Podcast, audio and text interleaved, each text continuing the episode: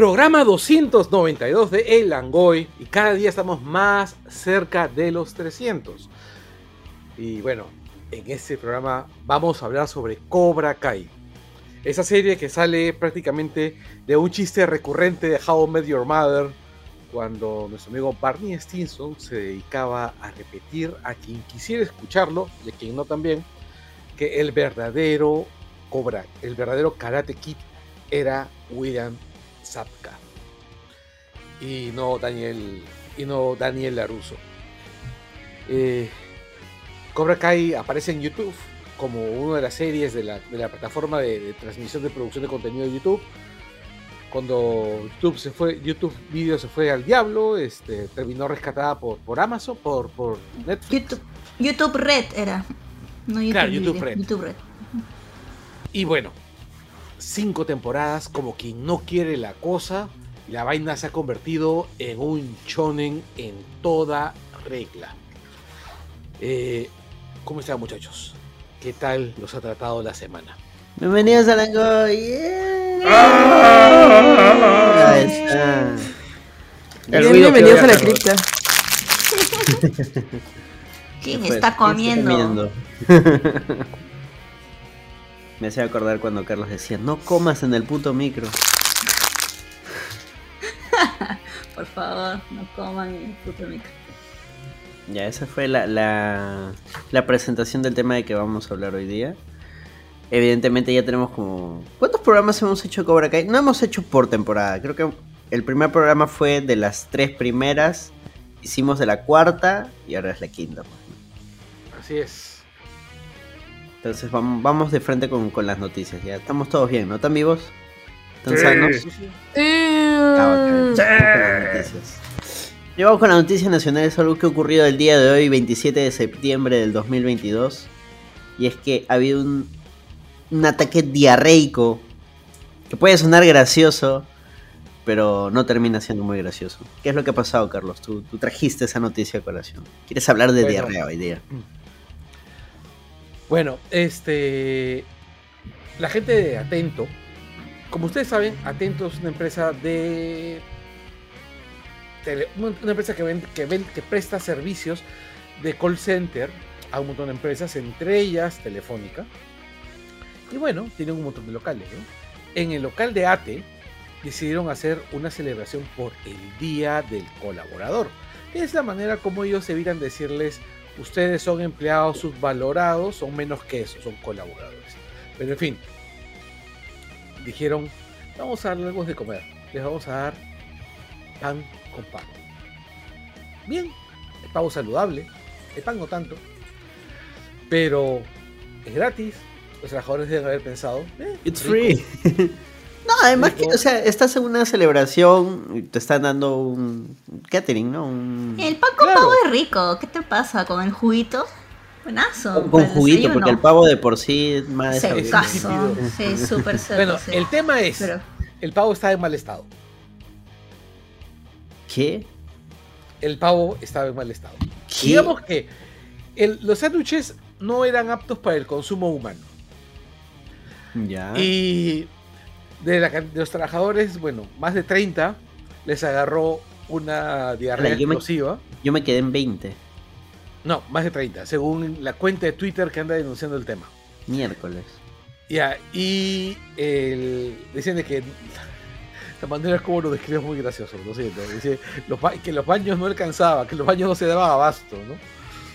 Y, que, y, y pone un video donde hay gente pues que está quejándose, ¿no? Y hay una pareja, Pucha, o sea, sí. dos chicas que están caminando así agarrándose entre ellas, Sí. dos débiles. Es gracioso. Se oye gracioso, pero en ese momento sí, es pero terrible. En ese momento es terrible, claro, la gente llorando, había gente con. Claro, es terrible. lágrimas. Es terrible. O sea, si a ustedes les ha dado diarrea alguna vez, deben saber Ah, que es horriblemente Es incómodo. No, si ustedes les ha agarrado que el estómago se les ha aflojado En baños públicos. En la calle. en la calle, en la calle es lo cuando sientes ese calor, luego se calma y luego vuelve ese calor y tú dices, "Llego." No, llego. No, cuando empiezas, cuando empiezas a escuchar el. Claro, claro, por eso. Y de ahí se calma y tú dices, "Ya, sí llego." Y luego otra vez, "No, no, no, no". Y en ese momento tú sabes que ya perdiste, compadre. ¿Sabes? que Sale, sale la diarrea así toda chorada, así, con acento chalaco, diciéndote, ya perdiste, cuñado.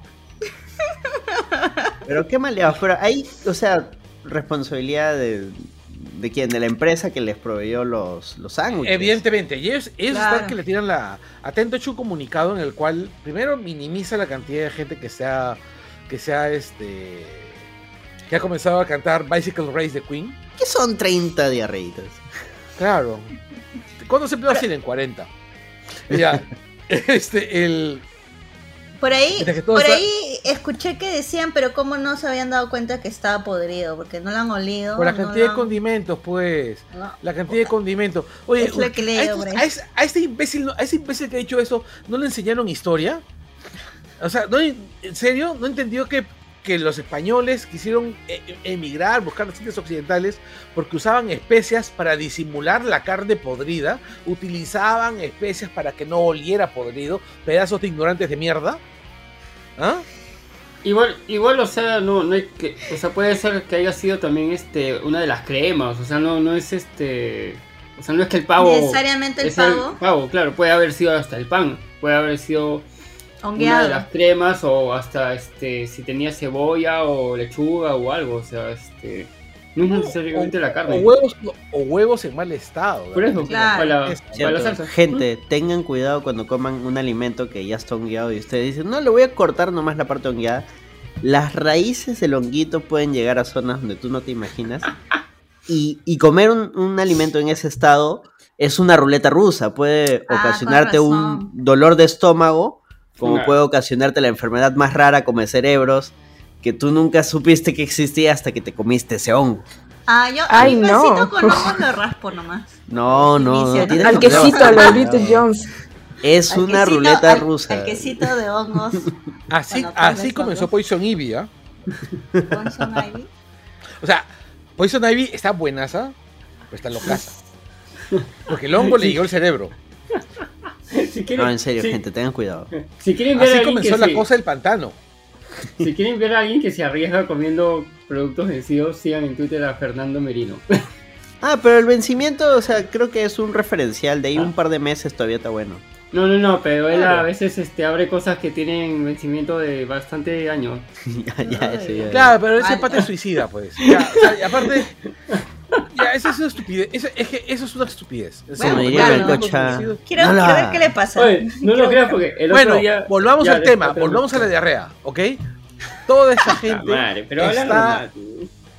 toda esta gente está De con la churreta. Bueno, ha estado churreteando. Todos cantaban Bicycle Race. Ya, pero todos están en el hospital. Porque yo leí que solo algunos.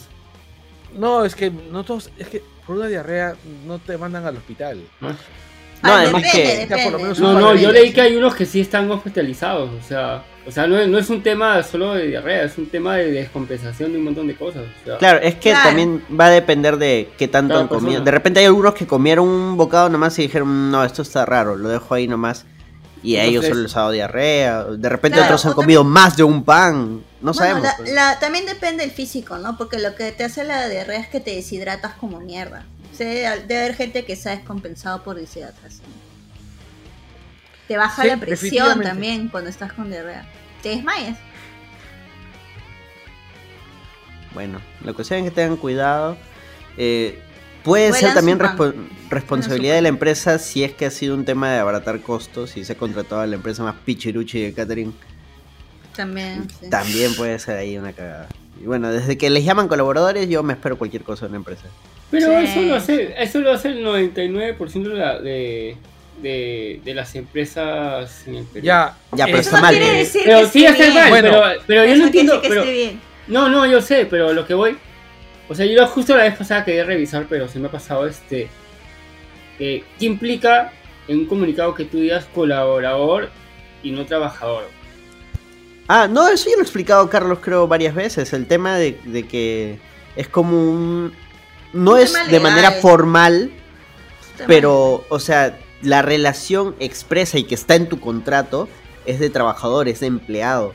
Eh, cuando tú le dices colaborador, no, no es que no le estás dando todos sus derechos. De repente sí, sí le pagas todo, pero es un a ver, tema a ver, ya... a ver.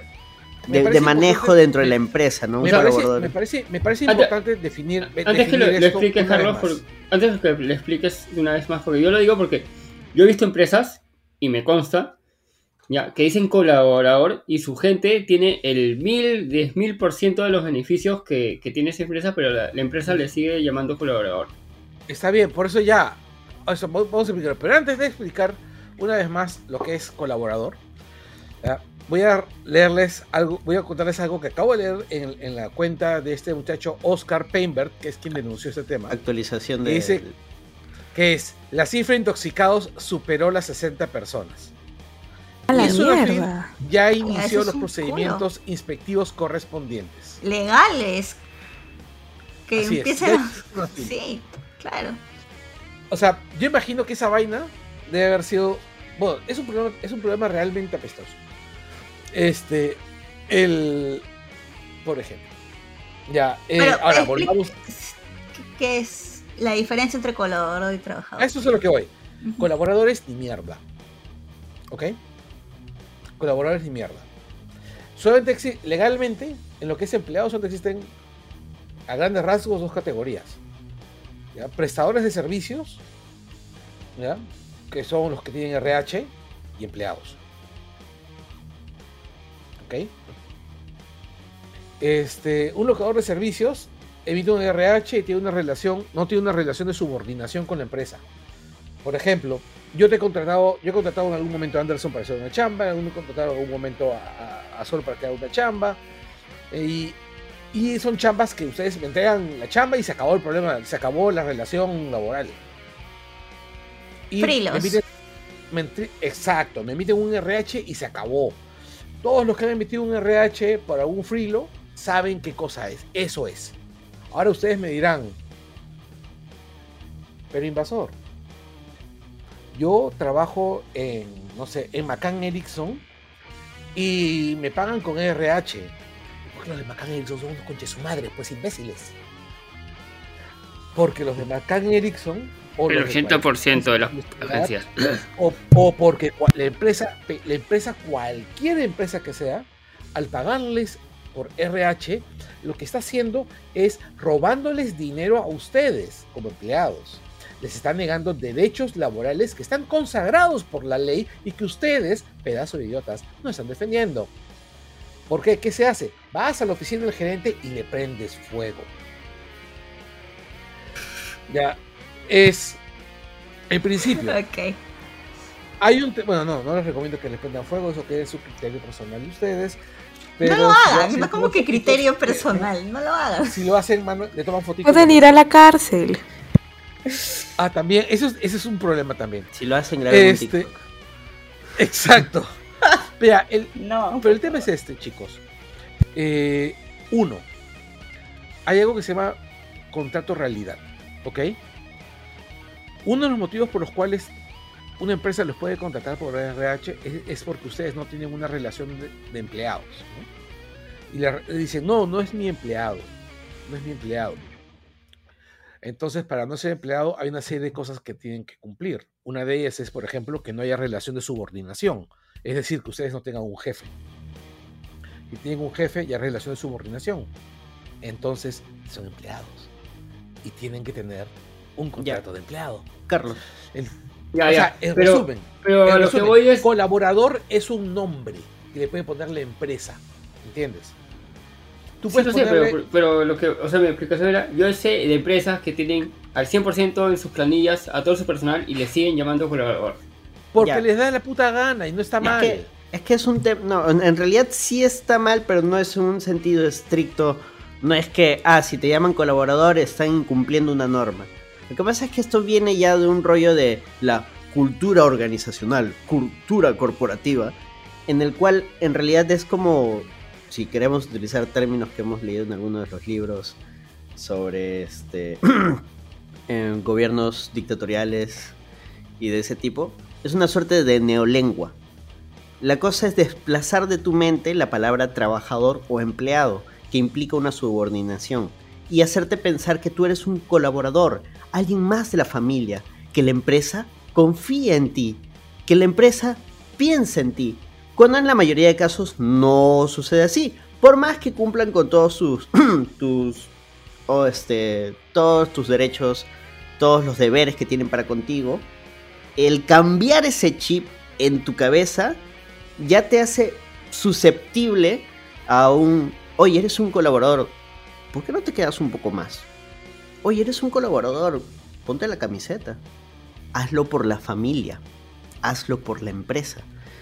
Por eso digo, no es algo que esté mal per se, pero sí es una forma de a través del lenguaje de cambiar tu percepción de tu trabajo y que te hace susceptible a ese tipo de, manipulaciones. Suena bastante macabro si lo vemos así, pero es que es macabro. Eso de la cultura corporativa es bastante macabro, es bastante atosigante, porque es precisamente bajo esos argumentos y bajo ese tipo de, de formas de hablar en que se, se sustentan varios de los abusos laborales que existen luego. Por eso digo, está bien que cumplan con todos los derechos de ley y todo, todo bacán ahí, pero el usar la palabra ya me, a mí me genera una terrible desconfianza de que en cualquier momento me van a meter la rata. Porque la idea, como digo, es desplazar ese pensamiento de que tú eres un trabajador, de que tú puedes exigir cosas, de que está mal que te exploten, de que está mal de que te pidan horas extras sin remuneración y cosas así. Todo por la cultura corporativa. es eso. Básicamente, es. básicamente eso. Y la pendejada peruana. No, básicamente les están negando sus derechos. Ustedes están. Tienen una obligación moral consigo mismos, que es la de exigir sus derechos. Además, este chongo yo creo que pasa en todo, en todo el mundo. Sí, sí, por, ah, sí, por eso claro. digo, es un, es un rollo en ya China, de, me imagino que de debe ser terrible. cultura corporativa. Armen que, sus gremios, armen sus gremios, sindicatos. Exacto, te- exacto. Si tienen te- sindicato, vayan a su sindicato. Te, de quita las ideas de eso. Lograron muchas cosas. Sí, sí, Mm. así es. Pero también hay una cosa importante, ¿no? Eh, la manera como se ha manejado en la sociedad en el Perú en los últimos 30 años ha hecho que la gente piense que los sindicatos son malos. ¿no? Por eso, hay, una demonización del sindicato y más No bien sea. un... Los de, Un- Recuerden que Wong tiene sindicato y este año han hecho varias protestas fuera de varios Wongs. Porque por ley Está creo bien, que tienen que tener... Pero, Claro, ley, pero son también colaboradores. Claro, pero a lo que voy es que no necesariamente, no necesitas tener una cantidad de trabajadores para, o sea, esta es una empresa enorme para tener una, una calidad de cantidad de trabajadores, este, para tener un sindicato. Lo que tú puedes hacer es afiliarte a un sindicato general, ¿no? O sea, una empresa pequeña con una cantidad de gente, digamos 10 personas, y afiliarse, digamos, a la Central de Trabajadores Privados del Perú, la CTP. Suena, suena muy pastrulo, suena muy, no sé, muy etéreo, pero es una suerte de lucha cultural en realidad. Exactamente. Ex- existe el sindicato y existe la palabra colaborador y, y, o sea, y, y en, en tu cabeza, en la cabeza de tus jefes, exacto, son... Sí, o sea, suena, suena bastante pastrulo, pero es algo que, que sucede. Y son cosas, y son cosas por las cuales a ustedes les van a seguir dando pan con pavo podrido. Claro. Como digo, puede ser de que hicieron las cosas correctamente y le- el proveedor de catering es el que los cagó. Como también puede ser de que han contratado, o sea, por, por abaratar, abaratar costos, como dijimos hace rato, pues hayan contratado hacia el...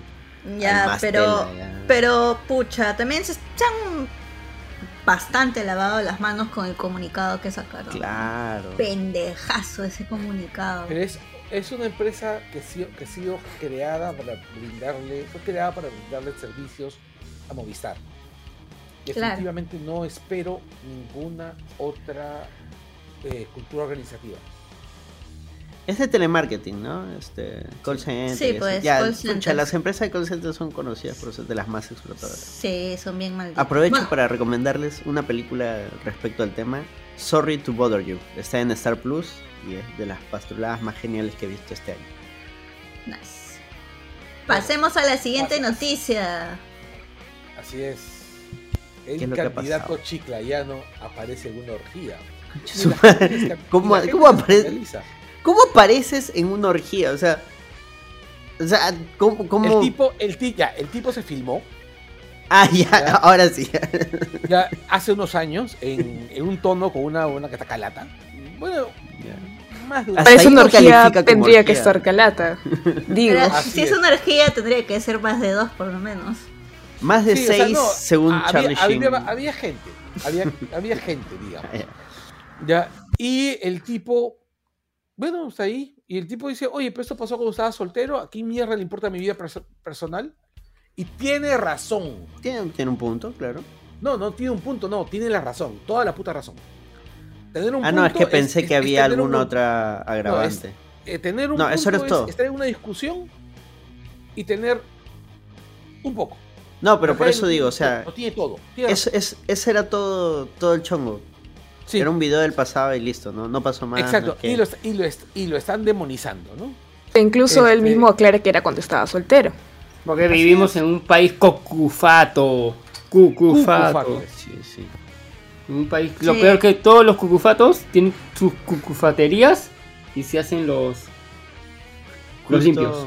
Justo hoy día veía en Twitter que se filtró un pata que le estaba escribiendo una flaca diciéndole este, te invito a mi cumpleaños, va a ser una orgía, va a haber tal, tal, tal, tal. Le descubría Tinelli todo lo que iba a haber de una orgía. No, no fue Tinelli, a- acá viene el gancho. Lo que pasa es que en Argentina cuenta la leyenda de que alguna vez Tinelli, el de Videomatch, del...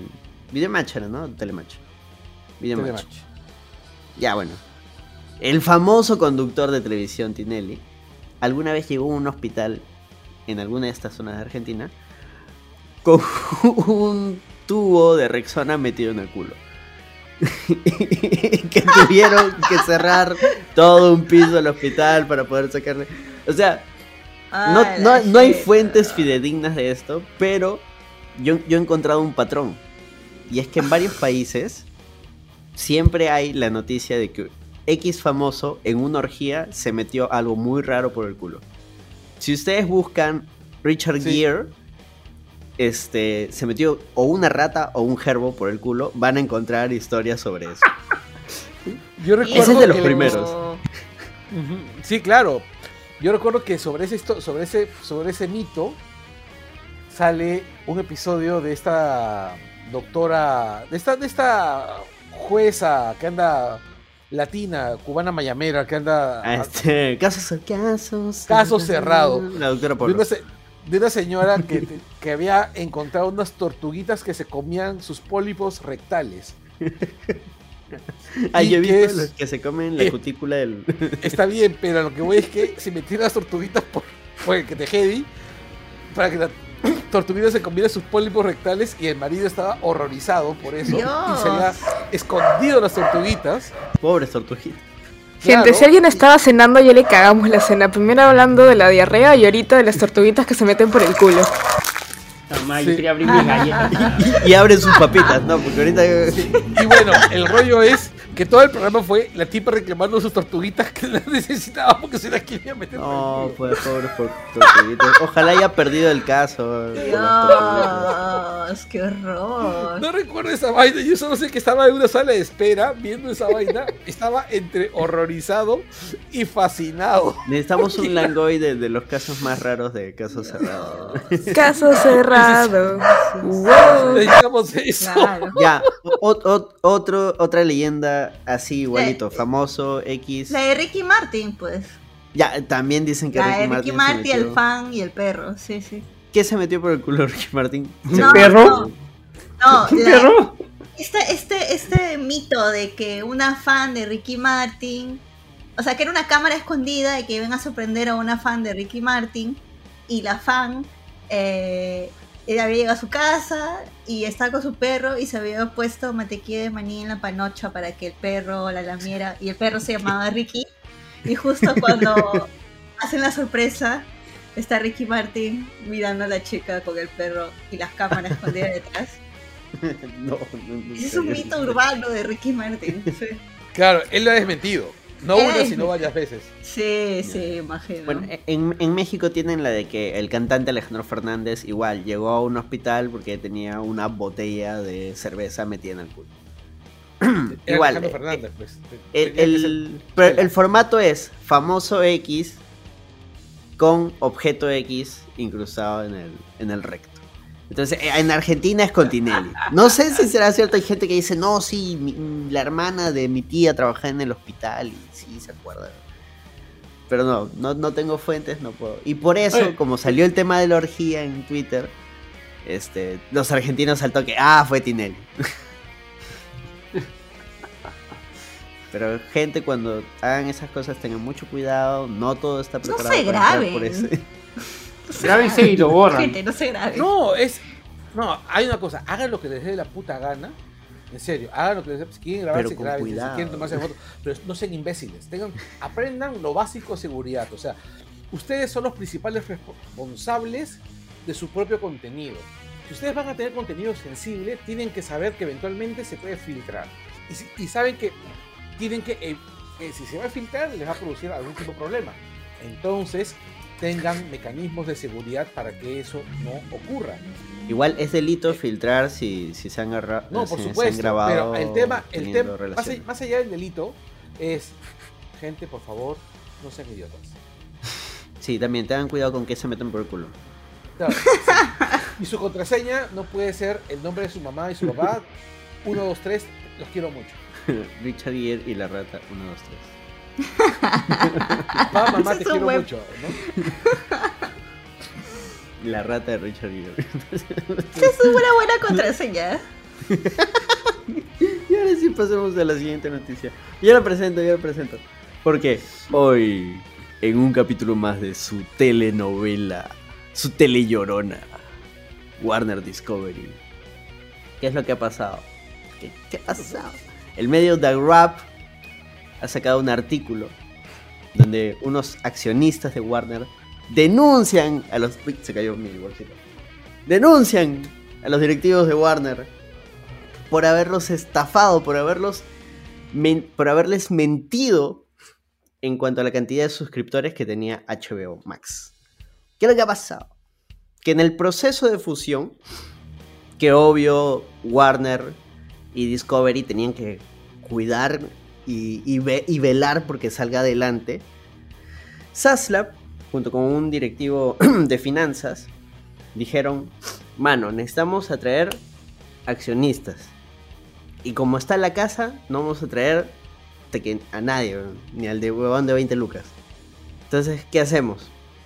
Mira, ATT, ¿cuántos trabajadores tenía? 10 millones. Ya, 10 millones de trabajadores de ATT. Todos ellos hay que crearles una cuenta de HBO Max. No me importa si no las usan.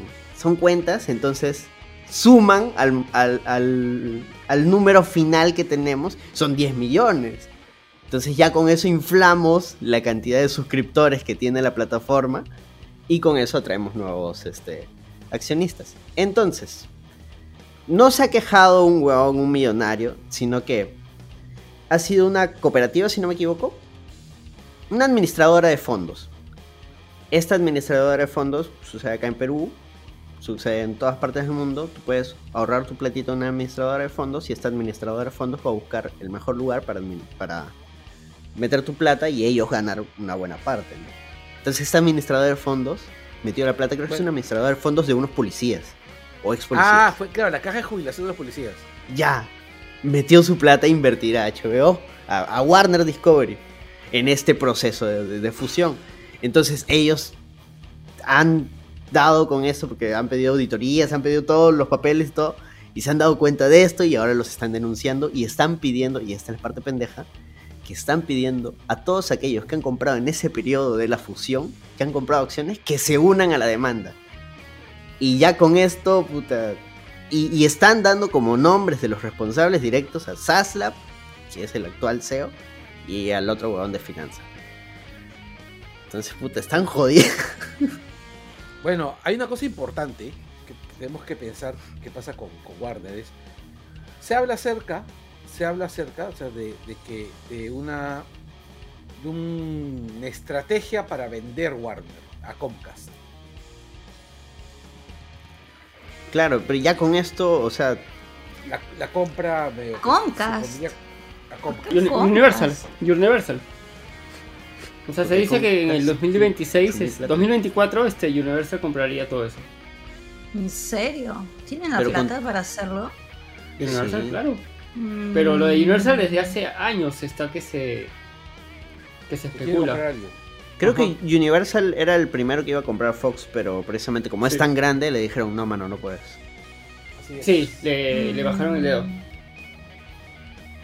Mucho para ti. Pucha, pero ya co- con esto, o sea, Warner no va a poder concretar esa compra pronto. Al menos No. hasta que resuelvan este lío. No creo que nadie quiera comprar una empresa que Al está con- no, una al- al contrario. Este, la compra va a ser más barata.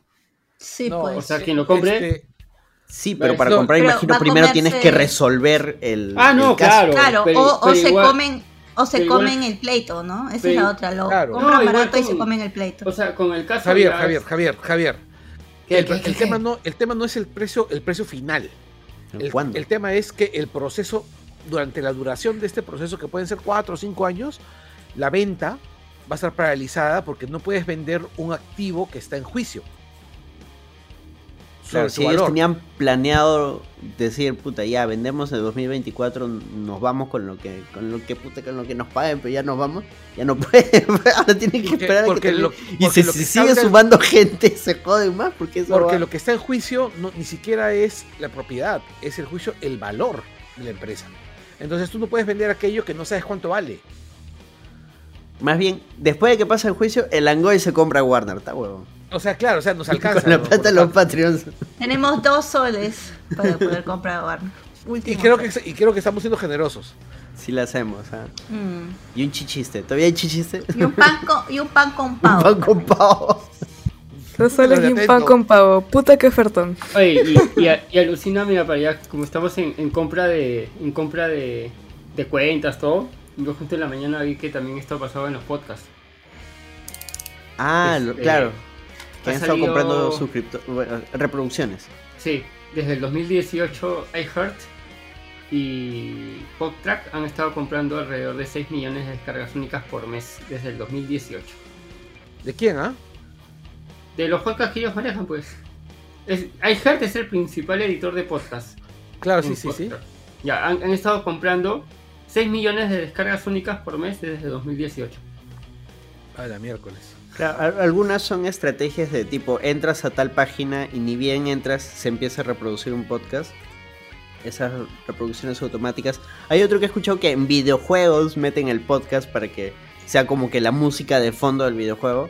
Entonces eso también lo cuenta como reproducción. Sí. Tú no le diste play, pero es parte del videojuego que estás metido, entonces No, y, también lo cuenta. y, y eso lo hacen con cualquier cosa que sea un reproductor. O sea, por ejemplo, con los podcasts, en un momento, este, en, en Libero, que tienen su podcast, tú entrabas a Libero y tenía autoplay. Claro, como RPP. RPP en su tiempo. No, pero no, de ahí lo, lo bajó porque ya parece que la gente Ya muy pendejo. se quejó. No, es que entrabas a cualquier nota y tenías autoplay y Sí, tú estabas leyendo frente, y sonaba cualquier cosa. Sí, Y luego hacen lo mismo. Por ejemplo, yo hago una nota y dentro de la nota le pongo un video de YouTube o un streaming, ¿ya? O, un po- o un, pod- o un- o un link de Spotify y con autoplay. Y igual la gente entra esa nota y lo peor es que la gente lo ponen al final, al final que saben que la gente no va a llegar.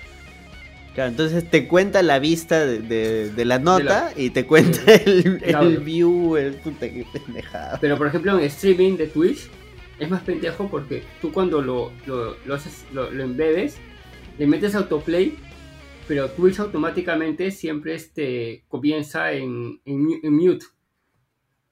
Ah, sea, está no muy- te das cuenta. Está muteado y no te das cuenta, pero está corriendo el, el stream y ya es una vista. Cagados, mano. Cagamos. O sea, todas esas son ya este cosas este pendes que haces así, pero ya lo de comprar a, este comprar cuentas, comprar este escuchas, ya eso ya es otro nivel pues también. Sí. Bueno, eso se hace desde que en YouTube hacen eso, compran cuentas para aumentar Claro. vistas, Instagram, ¿no? O sea, puedes comprar suscriptores. Claro, y luego revender la, la cuenta. Claro. En este caso, ven- este, valorizar tu podcast para decirle a tus auspiciadores, mira, mi podcast tiene tantas escuchas, pues págame más. Claro. Eso, hablando, hablando de reventas, este, no, no está en las noticias, pero justo me acabo de acordar. No sé si vieron la noticia de este pata que compró una, un dibujo de Frida Kahlo, hecho por Frida Kahlo, y lo quemó para que solamente exista como NF, NBX, es NFT, NF, NFT. NFT. Y, Sí, el- sí, y el- cagada. está valorizado en 10 millones de dólares. Bueno, Sí, y cultural, y- y es una pérdida para el arte y, y para México. Supuestamente. Era una página de su diario. Claro, claro. Era una página de su diario. Así es, o sea, es Pero- algo irreemplazable. Y este estúpido lo quema para hacer sus... Supuestamente lo recaudado en los NFTs va a ir a caridad. Sí, Pero igual, o sea, ya, Ya. hay bastantes registros de, de lo contaminante que es generar un fucking NFT. Bueno, Claro. ya, ya. Ha- ha- hablemos un toque de eso. De, del, ya cambió el método de, de- de reproducción y ya no usan. Ha sido hace poquito, ¿ah? Ya no usan tarjetas de video. Ya no usan mining. Y es por eso que el precio de las tarjetas de video se ha caído. Porque se ha prohibido en varios países hacer esa vaina. ya, pero lo importante es el- la página de diario de Frida Kahlo. Quemado por una imbecilidad. Y dicho sea de paso, dijeron que, como dijo Anderson, que iban a donar a caridad, que no sé qué, a México, a algunos sitios. Eh, la Casa Azul ha dicho que no quiere esa plata. Claro, pues. Eh, o sea, la- México ha dicho que no quiere esa plata y que van a abrir investigaciones del caso. Porque Sí, es porque- patrimonio. esa vaina es lavada de plata. O sea, los NFT sirven para lavar plata, gente. No, no hay otra utilidad para el fucking NFT. O sea, Hay un por- montón por- de gente que es fanática de esa guada cripto.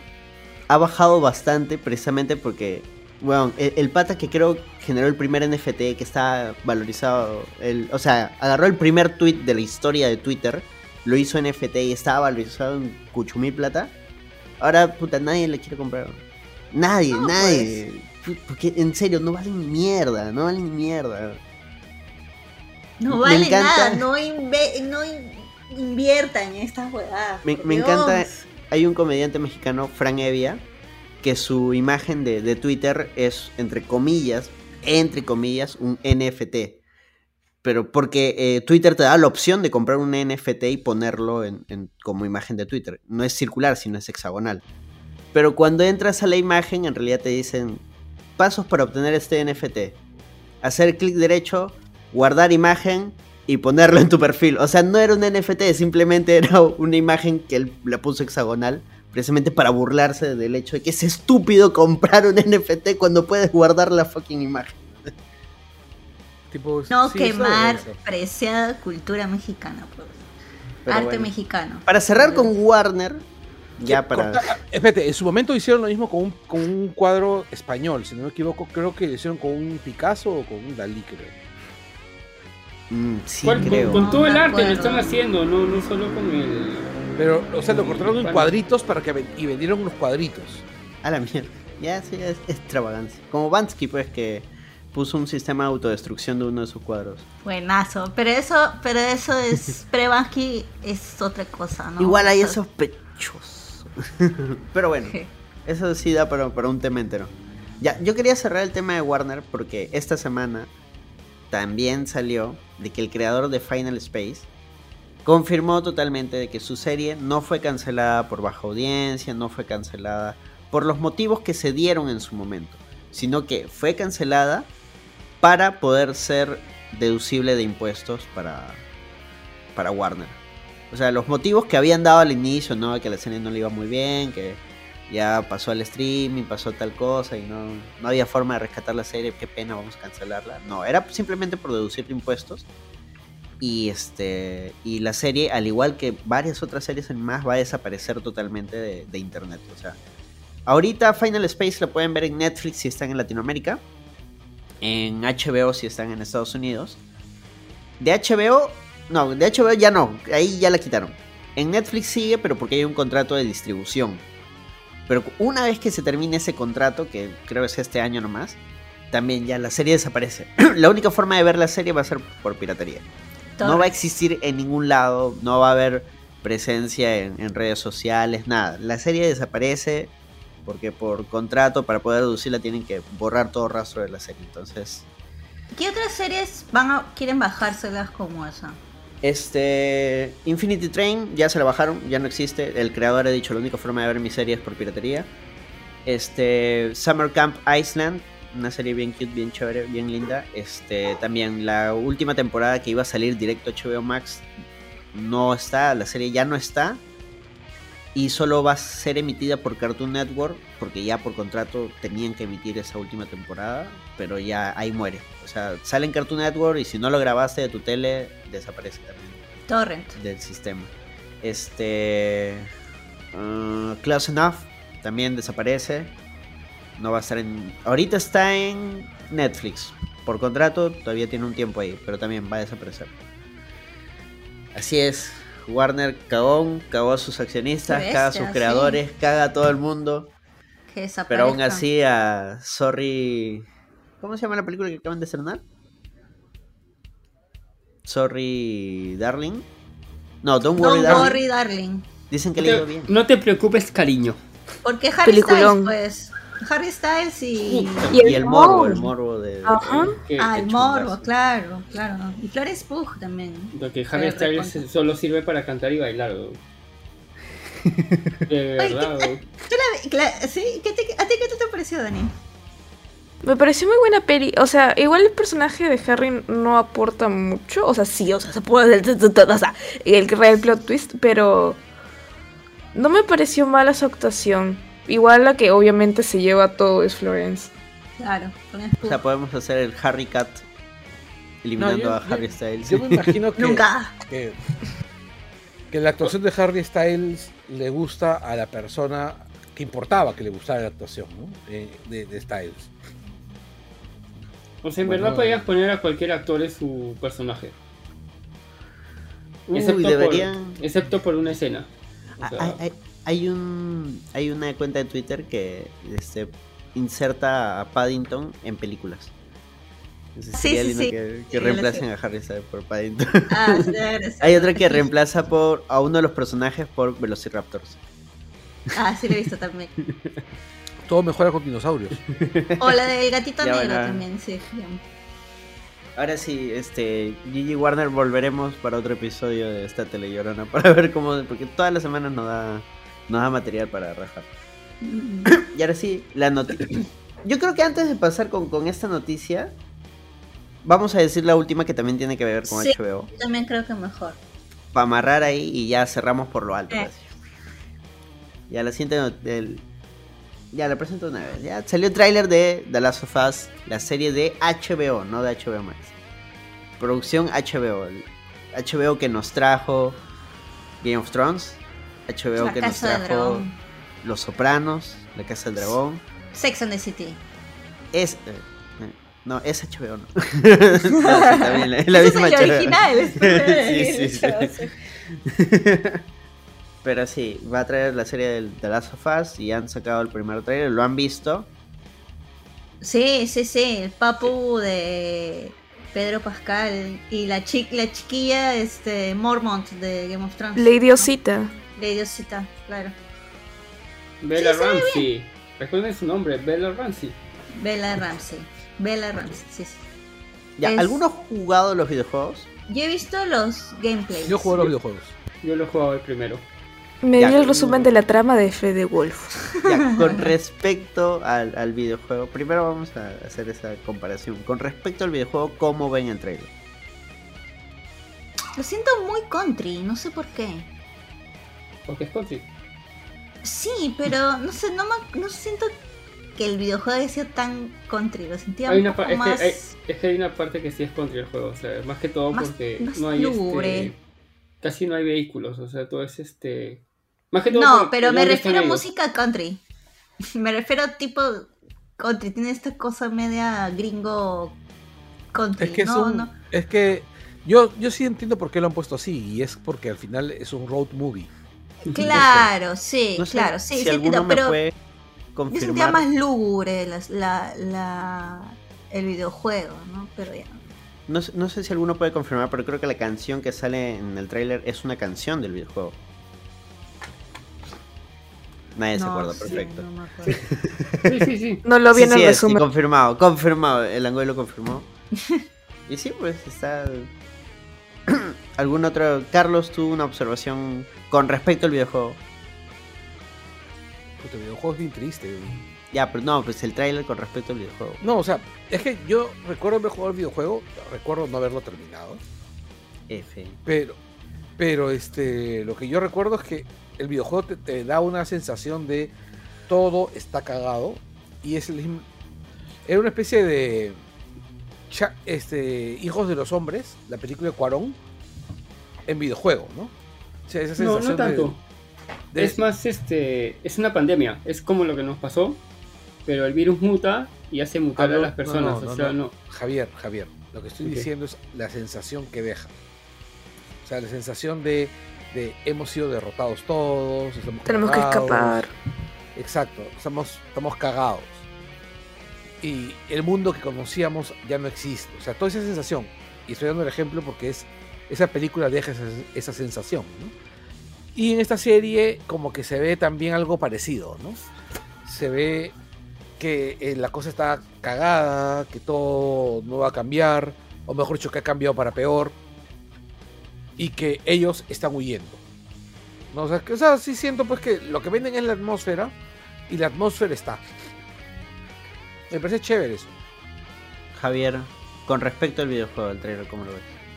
Pucha, sí, tiene varias escenas del juego, o sea, este, y se siente como el juego de la historia, o sea, más que esto, esto se, se siente por lo que está el mismo creador de la historia, o sea, que es este Dragman, Neil Druckmann, él creó todo este universo de, de las sofás. Y sí, pues es un mundo post-apocalíptico que empieza con una pandemia que se descontrola, que este, no son zombies, son personas que han mutado a, diferentes este, nuevas razas de, de monstruos, o sea, porque este, son monstruos que unos no tienen no tienen ojos, no tienen orejas, pero igual sienten este, sonidos y, otras cosas. Y también está este, la desiniciación, o sea, ya el, el- se, se han formado diferentes tipos de grupos que ya es para cada uno sobrevive por su cuenta en algún momento y lo que hacen este lo, que es la aventura de Joel y Ellie es, que ellos tienen que llegar de, a, un punto A a un punto B pero durante toda esta travesía se, se van descubriendo bastantes cosas sobre el tema de, de cómo, cómo empezó este outbreak. O sea que, que muchos pensaban que era algo natural pero que al final sí fue algo algo que, que se creó en un laboratorio o sea y hay toda una vaina así bien, bien fuerte. Que el, comie- el, el comienzo de la serie, si es como el juego, y lo han demostrado, este, pucha, la gente va a llorar. No. No, pero es bien, es, es bien fuerte, o sea, o sea, yo les digo, el juego, el juego es bien fuerte. Y la serie, Sí, y la serie la veo que va, va por ese lado. Daniela, Yo tú espero solo que no vaya viste- por el final. Que el final no sea así.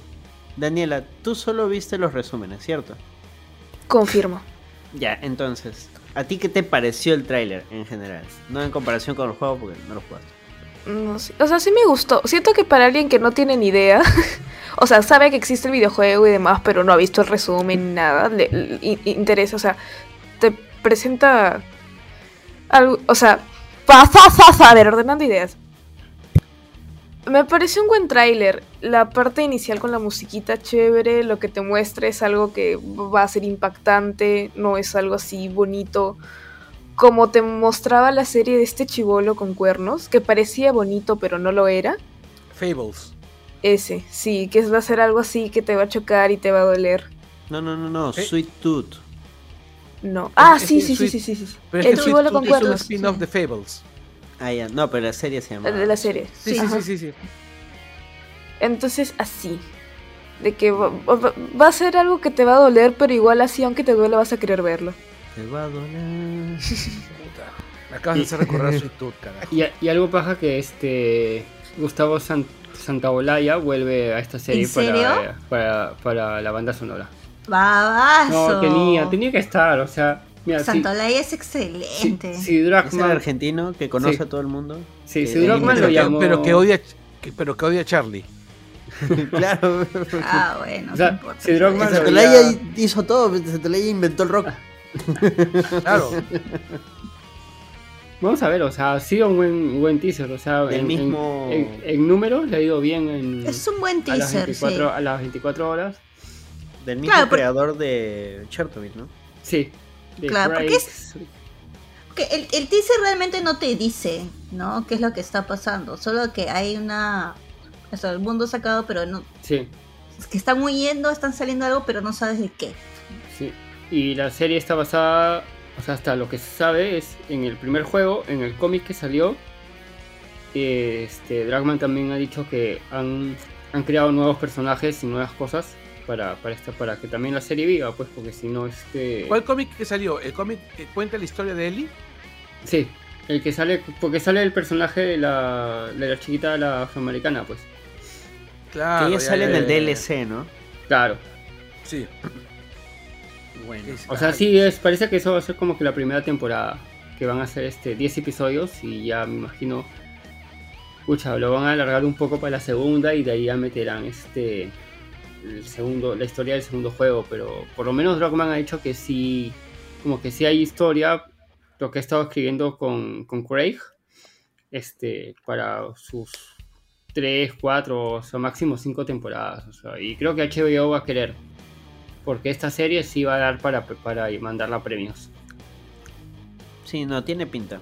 Yo entonces, comentarios rápidos míos. Se ve Ya, chévere. co- como dato, este, Sí la quiero ver. Como dato, este, es, hay varias escenas que es este con prostéticos, o sea, no todo es CGI.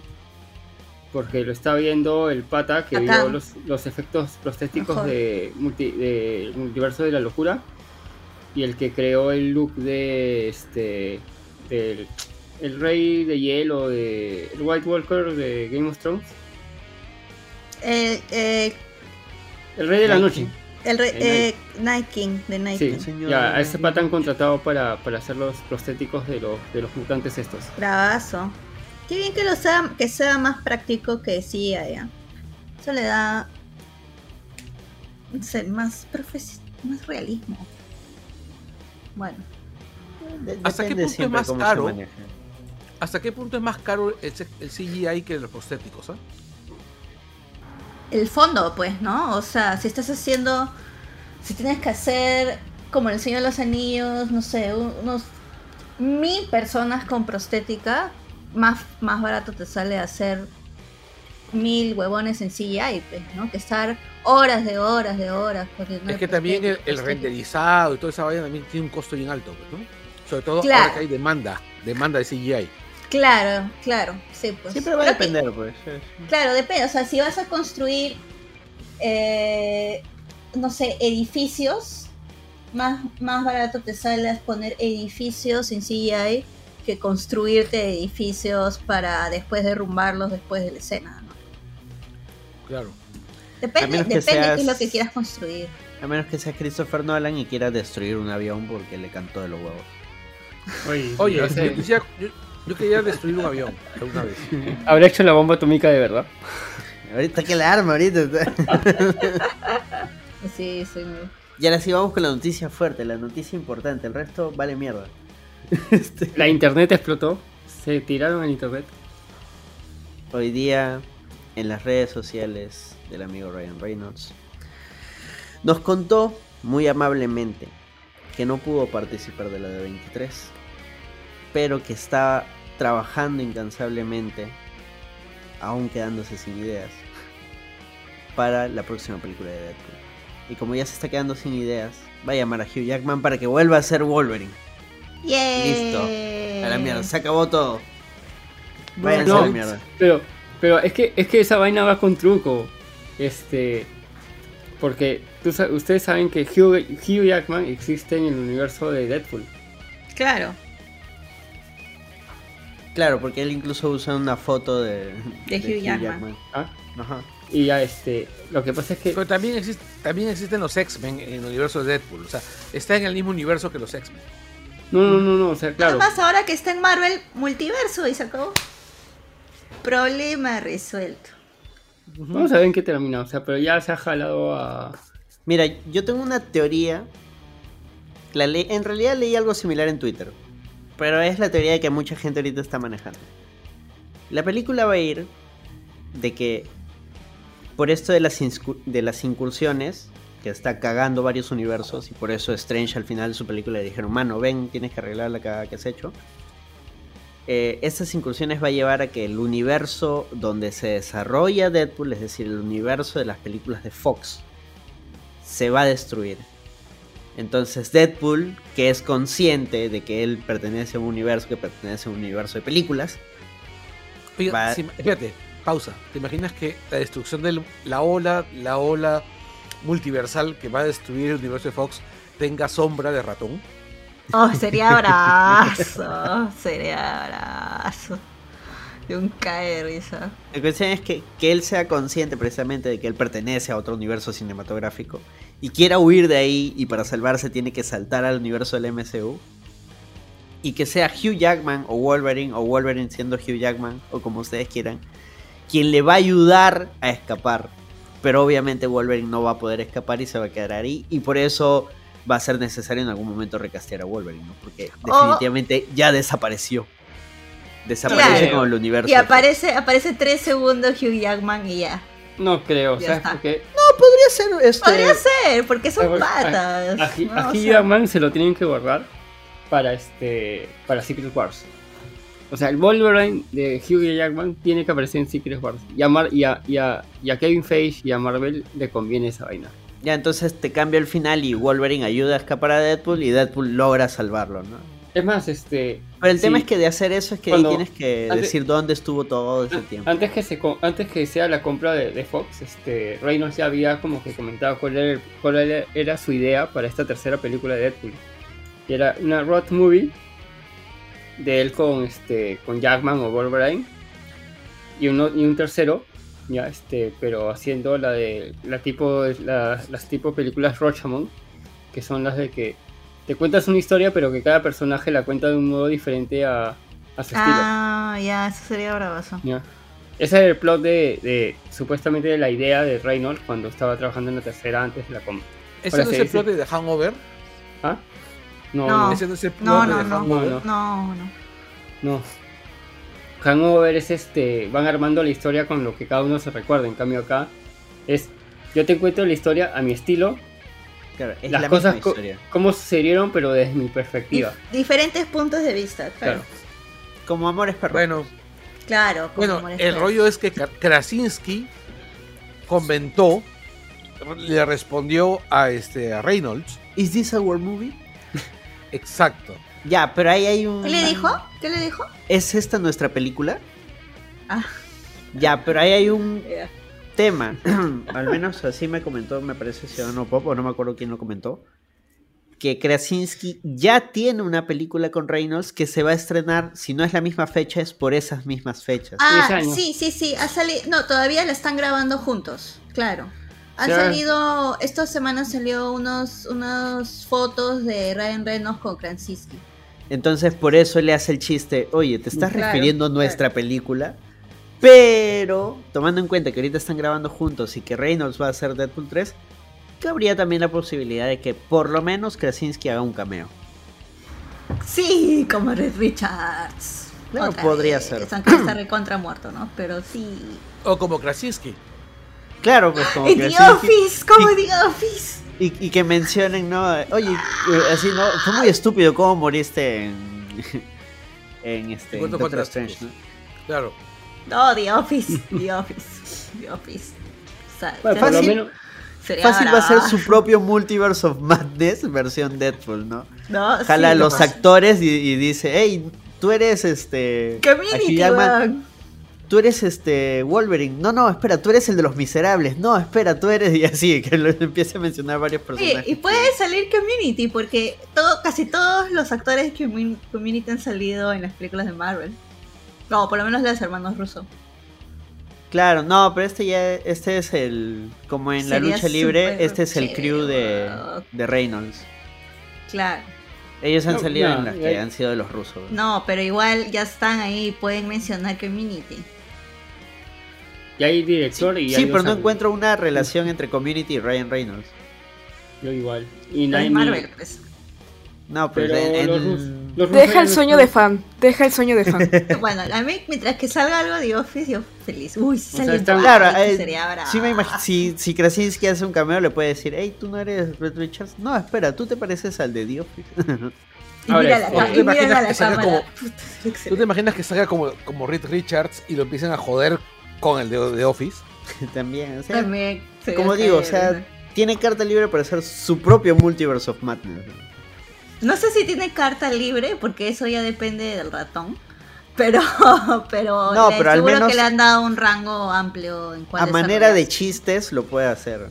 Claro. Y sabes que lo chévere que en esta película Hugh Jackman se va a encontrar con un director que ya ha trabajado ya. ¿Con, Con el que ha trabajado. Sean Levy. Con él Real hizo Steel. la Real de... Steel. La de Real Steel. La de los boxeadores robots.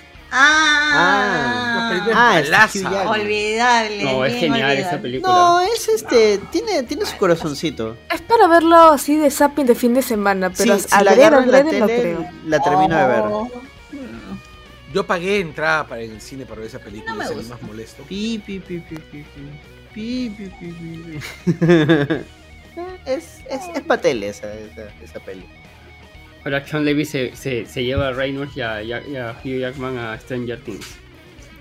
¿Han visto que este eh, el director de, de Logan eh, retuiteó el tema de Ryan Reynolds, pero puso esta escena en la que matan a Wolverine en Logan?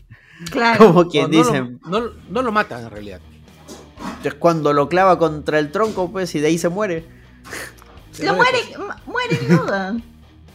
No, no, no, pero. Carlos dice que no es la escena exacta en la que se muere. Pero sí es la Ah. escena donde le sacan la entreputa y, y procede a morirse luego. En esa película le sacan la entreputa prácticamente toda la película. ya, pero ahí ya, ahí queda, pues ahí queda clavado y se muere. El golpe final. Claro, como el director como quien diciendo, oye, el personaje ya está muerto, ya no jodan. pero imagino que también lo ha hecho por joder, nomás. Veamos, veamos cómo resulta. ¿Cuándo se estrena? Solo sé que es 2024, no me acuerdo ahorita la fecha. Septiembre. Septiembre de Septiembre. 2024, que es el inicios de septiembre. Bueno, estén atentos. Miren los Yes. cielos. Y ahora sí, hacemos una breve pausa y volvemos Y con adiós conmigo. Adiós. Cobra Kai. Ah, ya, verdad. Este Sol no solo nos acompañó por el tema de las noticias. Muchas No gracias. he visto Sol. Cobra Kai, nunca voy a ver Cobra Kai. Sol. Chao. Fuck you, motherfuckers. Bye, bitches. chao, chao. Chao, chao.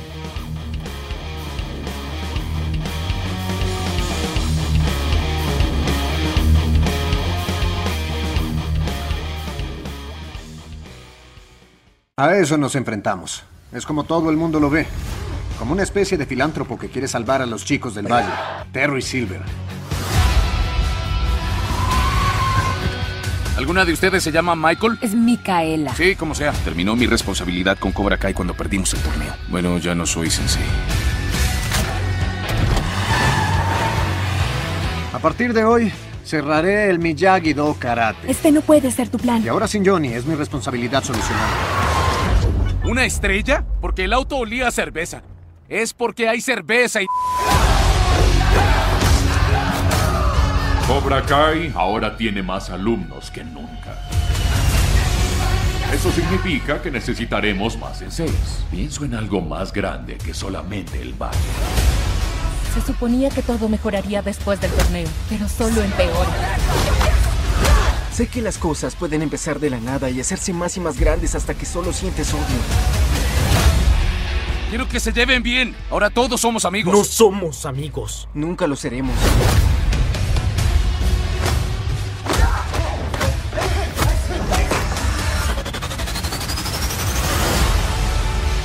Silver ahora divide y conquista. Si esto continúa, todo por lo que luchamos ni siquiera será un recuerdo. Necesito que veas cuáles de mis estudiantes están listos para dar el siguiente paso.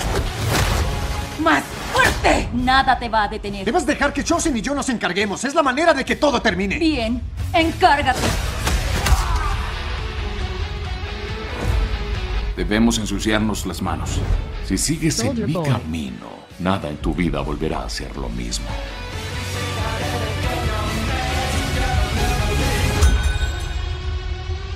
Las clases para adultos son los miércoles. No vinimos a una lección. Vinimos a darte una.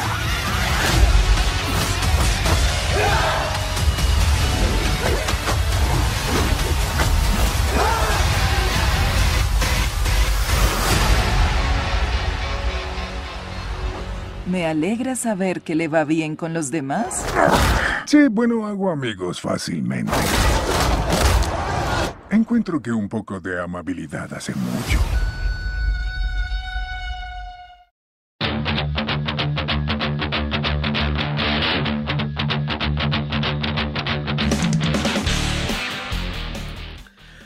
Karate Kid fue una de las tantas pelas palomeras de los 80 que la mayor parte de los cuarentones solamente recordamos cuando estamos en chelas. Eh, pero entonces apareció Barney Stinson. Y Barney Stinson, de alguna manera, no estamos seguros de que haya sido así eh, en stricto sensu, pero de alguna manera la obsesión de Barney Stinson, Barney Stinson con Karate Kid logró que tengamos esta serie. Sean bienvenidos al Langoy de Cobra Kai. Pero antes tienen que recordar que el Langoy llega gracias a que tenemos Patreons. Y los Patreons son Anderson. ¿Quiénes son nuestros Patreons? Yo no soy Patreon, pero yo les puedo decir quiénes son. Ellos son Julio Fi, Húmedo Bon Mustache. ¿Eh? Mario Augusto Puga Valera, Diego Hermosa, Jorge Jaén, Enrique Chang, José Vargas Ojos Cerrados, Juan Carlos Vivar, Arturo Bustamante, Ximena Puntito, Kazuko Almeida Goshi, Daniel Peñalosa, Daniel Ocupa, Carlos Quevedo, Estefano Paredes, Cabeludo, Christopher Hernández, Alfredo Injoque Vicente, Daniel Infante, Celso Celaya Valvé, Alfredo Pinedo, Walter García, Pedro Rivas Sugaz y la gente de Lat Bionics o Lat Bionics. Esos son los patrones, muchas gracias porque ustedes llega. Gracias a ustedes llega el Langoy. Ahora sí, Carlos, los demás auspiciadores, por favor. Bueno, como ustedes saben, el Langoy lleva muchísimos años dando vueltas por acá. Y desde el principio hemos tenido al gran e inabarcable Gordo McVicious. El Gordo McVicious es la mente maestra detrás de Tecno Store, que es una tienda especializada en tecnología armado de computadoras y servicios informáticos y de sistemas. Ustedes saben, Tecno Store, el gordo McVicious, siempre van a hacer lo posible para resolver tus necesidades. Solamente escríbanle a contacto y el gordo McVicious se materializará como un meteorito antes que le caiga uno de esos misiles DART de la NASA. Muchas gracias, Gordo Mavicious. Contacto arroba Tecnostore. O nos dejamos un Así es. Muchas gracias, NASA. También. Y recuerden que también llegamos gracias al tío Funático. Como somos un programa de cultura pop, los coleccionables no pueden faltar. Y si son fanáticos de los Funkos, aquellas figuras horrendas, pero que todo el mundo les gusta, y les gusta las... No, son feos. ¿no? La ropa licenciada, los accesorios y todas esas cosas en las que gastamos nuestro dinero, pues entren a la, a la página de Funatico Store, utilicen el código de descuento El Langoy, todo junto, El Langoy, pero todo junto, y obtendrán un 10% de descuento en toda la tienda. Así que vayan, compren. Tenemos un sorteo ahorita, ¿no? Así Daniela. es. Confirmo, Esa- tenemos un sorteo de un Funko del Soldado del Invierno. Ahí está.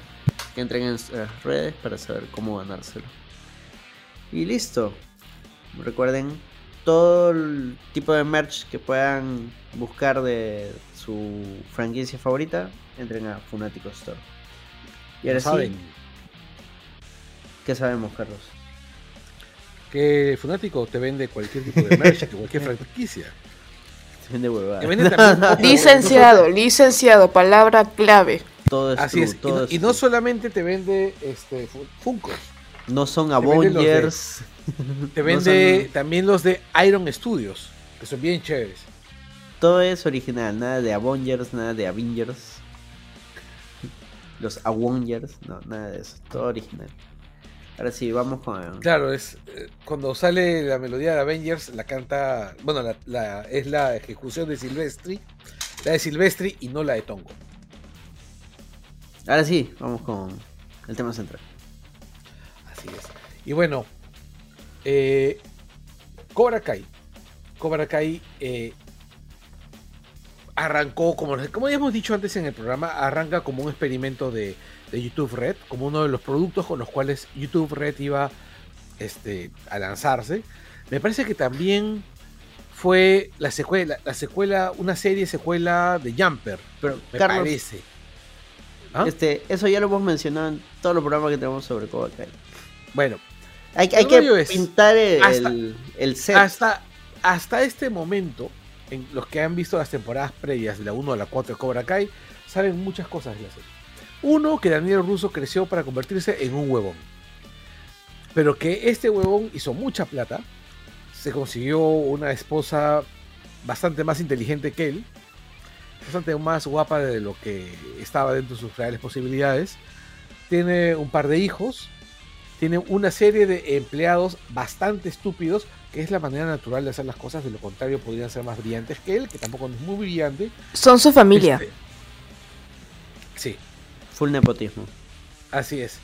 Eh, Johnny Lawrence le va al culo, pero está intentando hacer, digamos, redimirse de alguna manera, ¿no? Conoció a esta señorita eh, ecuatoriana, se, se encariñó con el hijo, Miguel, intentó enseñar este karate e intentó hacerlo distinto. Intentó ser distinto que su maestro, intentó ser lo que su maestro no fue. Y eso es algo que te deja más o menos claro durante la serie, con sus errores, con sus virtudes, toda esa vaina, ¿no? O sea, lo intenta. Pero precisamente la temporada anterior había terminado en que ya estaban en el torneo del All Valley. Exacto. Y lo había, había llegado Miyagi-Do, Eagle Fang, que no tiene sentido, pero es un nombre muy cool, y Cobra Kai. Eh, Así es. Miguel tiene su lesión, o sea, le golpean en la lesión que había tenido anteriormente y decide irse, los abandona a todos y se va a México a buscar a su viejo. Este. La y, y hija básicamente de. eso produce la derrota de, de, de Miyagi-Do. ¿no? No, porque él era Eagle Fang. Bueno, de Eagle Fang, mejor dicho. Claro, Miyagi-Do pierde cuando la flaca, este, la, Laruso, la, la hija, pelea contra Tori y pierde. Pero luego nos enteramos de que todo el torneo estaba amañado por Silver, porque el que tiene plata gana acá. Sí, y Silver y es, el que tiene más y plata. Y es muy curioso, y es muy curioso eh, la manera como llegan ambos al, al torneo. Porque Miguel llega siendo entrenado por, por Daniel, que empieza a dar, digamos, a tratar de enseñarle a fusionar cosas de Miyagi-Do en el estilo de Cobra Kai. Y la hija de Daniel es entrenada por, por Johnny, que le enseña cosas del estilo de Cobra Kai para que la sume al, al Miyagi-Do. Entonces es. mm, Lo que me parece chévere es que llega al final como diciéndoles. eh, la única manera que sobrevivamos es que aprendamos lo mejor del otro. ¿No? O sea, y ese, y ese, y ese final me parece que estaba bien encaminadito, ¿no? Claro, y porque- pierden y ya no podrían, pierden y, y ahí les dicen no puedes entrenar más. Claro, Chris va a la cárcel porque Silver lo acusa falsamente de haber golpeado al mejor personaje de toda la serie Materraya. Ve este personaje. Inclusive este, en la escena que tuvo cantando, hicieron dos versiones, pero pagaron para que cantara la canción original. La que ¿Pagaron sí- para que cantara la versión original? Los derechos de la canción. Porque les gustó cómo quedó. Man, ya. La cuestión es que esta temporada, creo que podemos poner el segundo punto de la pauta, pasa al primer punto, porque la temporada arranca con Johnny tratando de, de arreglar todo el cagadero que ha hecho, pues, porque Miguel se Sí. fue, este, se lleva pa'l culo con su hijo, Robbie se lleva pa'l culo con Miguel, y el huevón prácticamente es papá de ambos, entonces tiene que hacer algo. Tiene que hacer algo. Bueno, el papá es, sí, pues es, prácticamente es el papá de Miguel. Porque es el, el papá, papá de- terminó ser tremendo narco. Y claro, y, y- y- y Miguel se fue a ver a su papá. Y Eh, su papá. La historia del papá es una, es una- una- vaina bien graciosa porque al principio parece ser que el papá es un buen tipo nada más. Te la venden así como el, el buena gente, ¿no? Sí, pero ya la huevada. Pero en realidad es el narco buena onda. O sea, al inicio, porque ahí ves que es cacaza, pero. Cacaza, cacaza. Obviamente, pues es una cacaza, es narco, pues, ¿no? Y es ahí, y la verdad ahí sí me parece un poquito conserva la huevada, porque es algo así como que le están diciendo, ves Miguel, tendrías que haberle hecho caso a tu mamá. Pero tenía que haberle hecho caso a su mamá. Ese huevón se quitó de, de puro asado nomás. Pero es una O sea, al menos que- debió pasar la voz. Para ese momento, ¿ya Lawrence sabe que ha embarazado a la mamá de Miguel? No, todavía. No, todavía no. Ya. Trata de reconciliar esos dos, los rescata. Piensa que con ese con el que a- al llevarse a Miguel, que bien rápido, lo resuelven en un episodio, creo. Ah, el viaje a México. Sí. El viaje a México. Sí, Lo en México un el filtro mexicano. Sí, hay bastante gente que se ha quejado de eso, de todo el estereotipo. El todo estereotipo mexicano ha aparecido en, en ese lapso de Miguel se fue, lo encontramos, te defendemos, nos fuimos. Pero la serie es un cliché pero- en sí. Pero Claro. el filtro ya siempre lo usan tanto en Hollywood como en videojuegos y No, pero ya se está Ya, pillando. pero la gente le llega al pincho. Hay, gen- hay gente que le, o sea, que le llegó súper, o sea, gente de México que le llegó al pincho toda esta parte.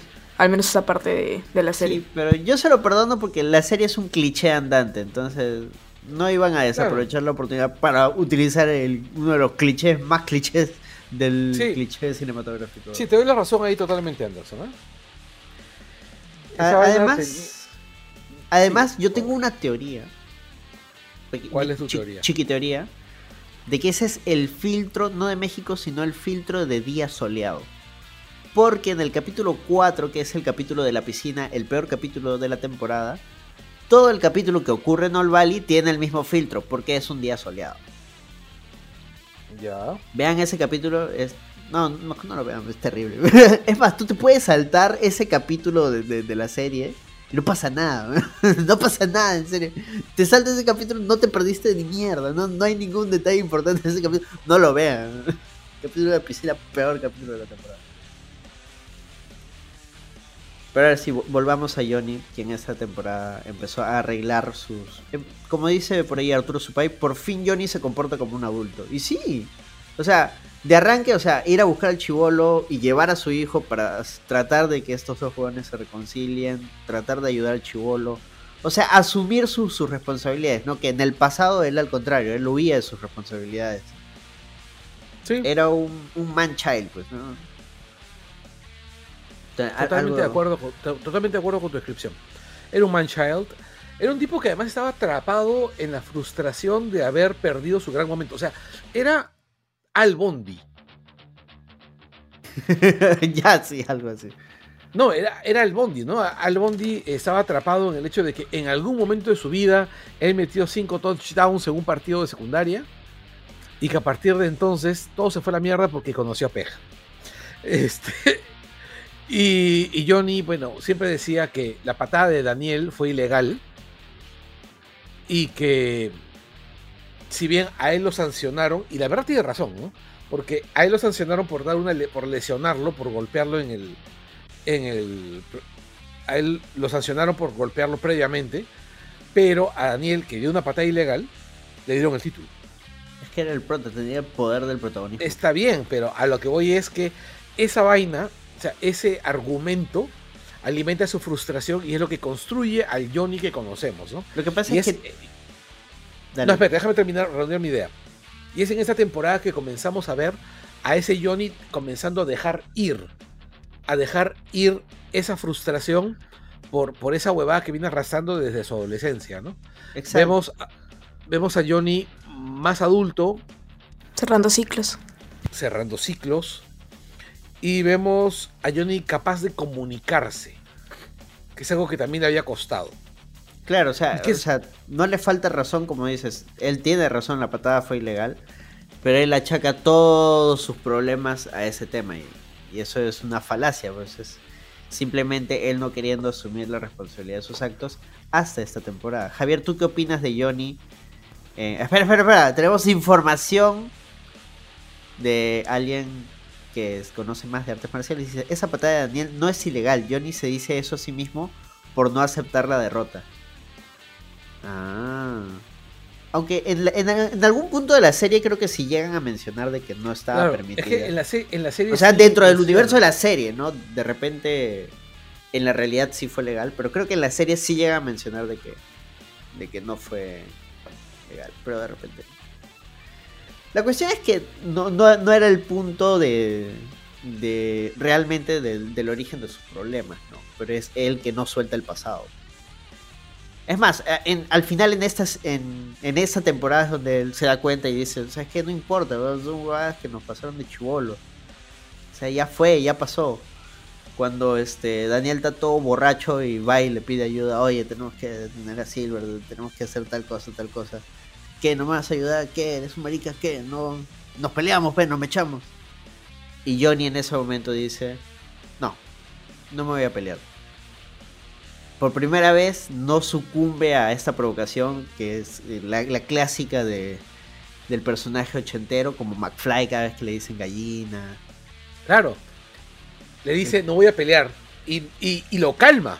Y ordena a Daniel. En ese momento tú dices, ya es otro Johnny. Claro, y claro, y Daniel le dice, eh, has, has cambiado.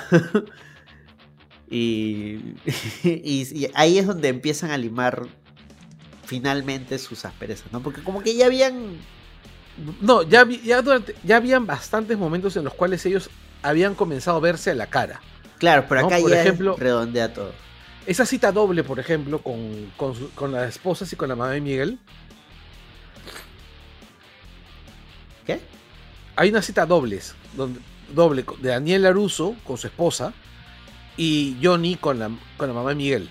En esta temporada, cuando se van a tomar. No, en la temporada pasada. Ah, ya, claro, cuando se van al restaurante de comida latina. Sí, y es ahí donde más o menos, donde es más, donde ambos, donde ambos, este, ¿cómo se llama? Se portan igual de imbéciles.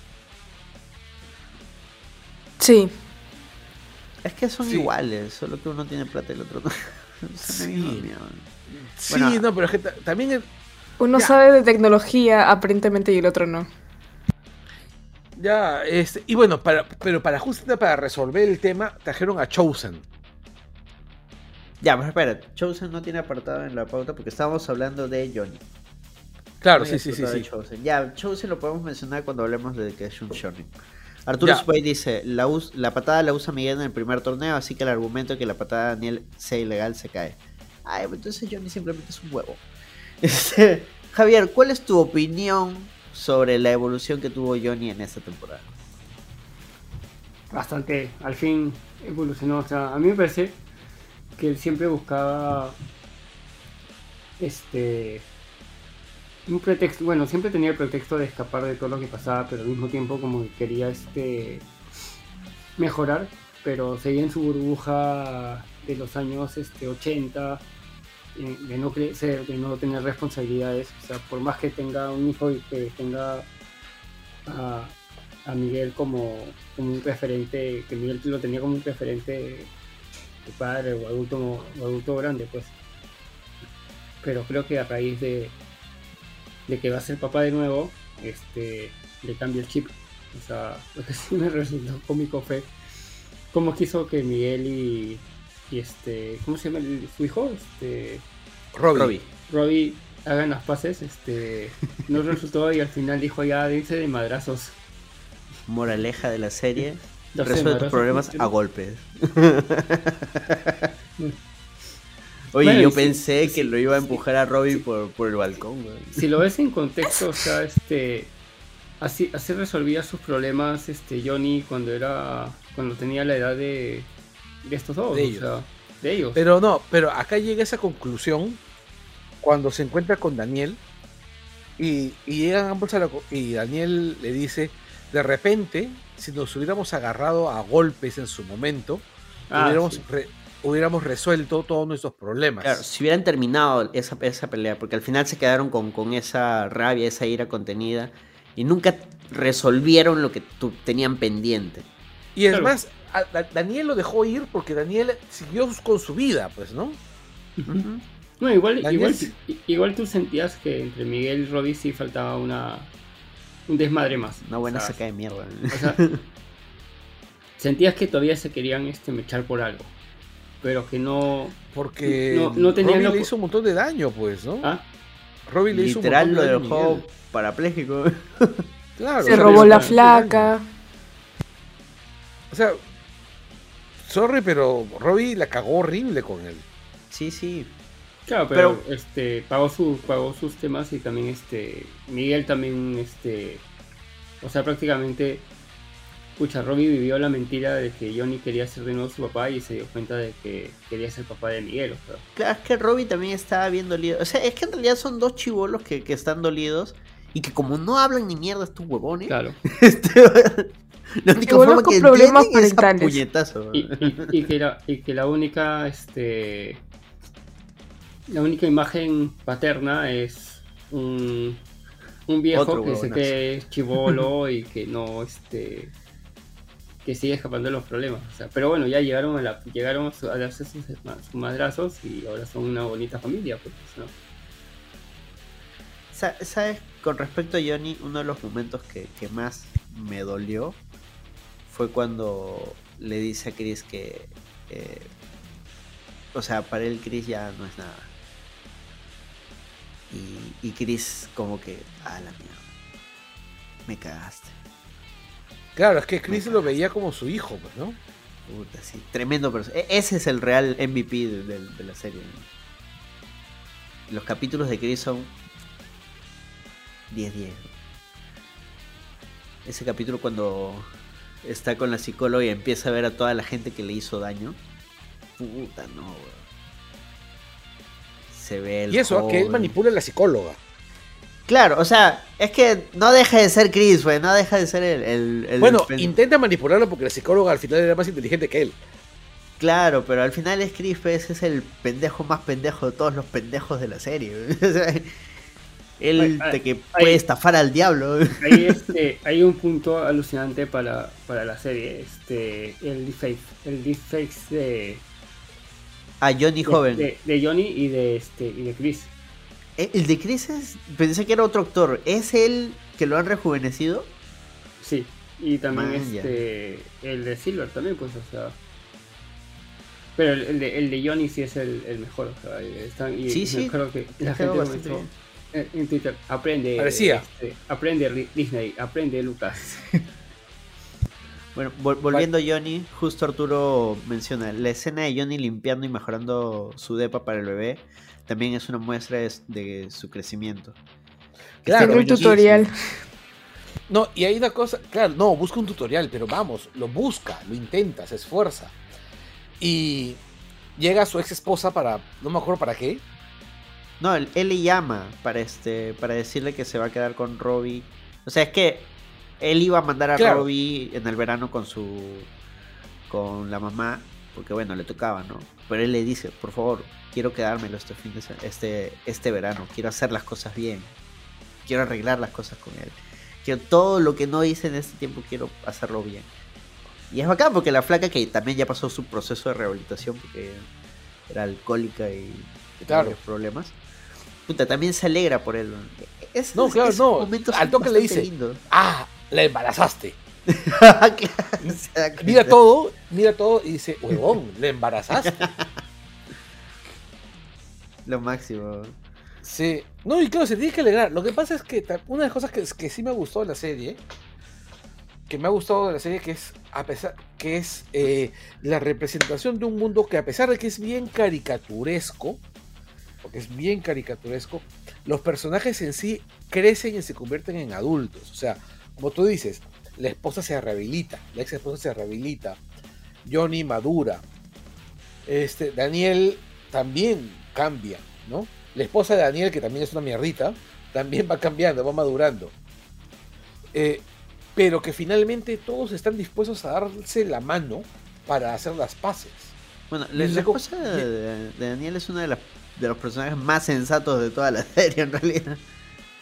No, pero lo que le hace, lo que le hace a la, al- a la chivola que se enfrenta con su hija, A Tori. la campaña- a, a- a Tori, el, el acoso es horrible. Ah, sí, en la, en la- pero esa es de la temporada anterior.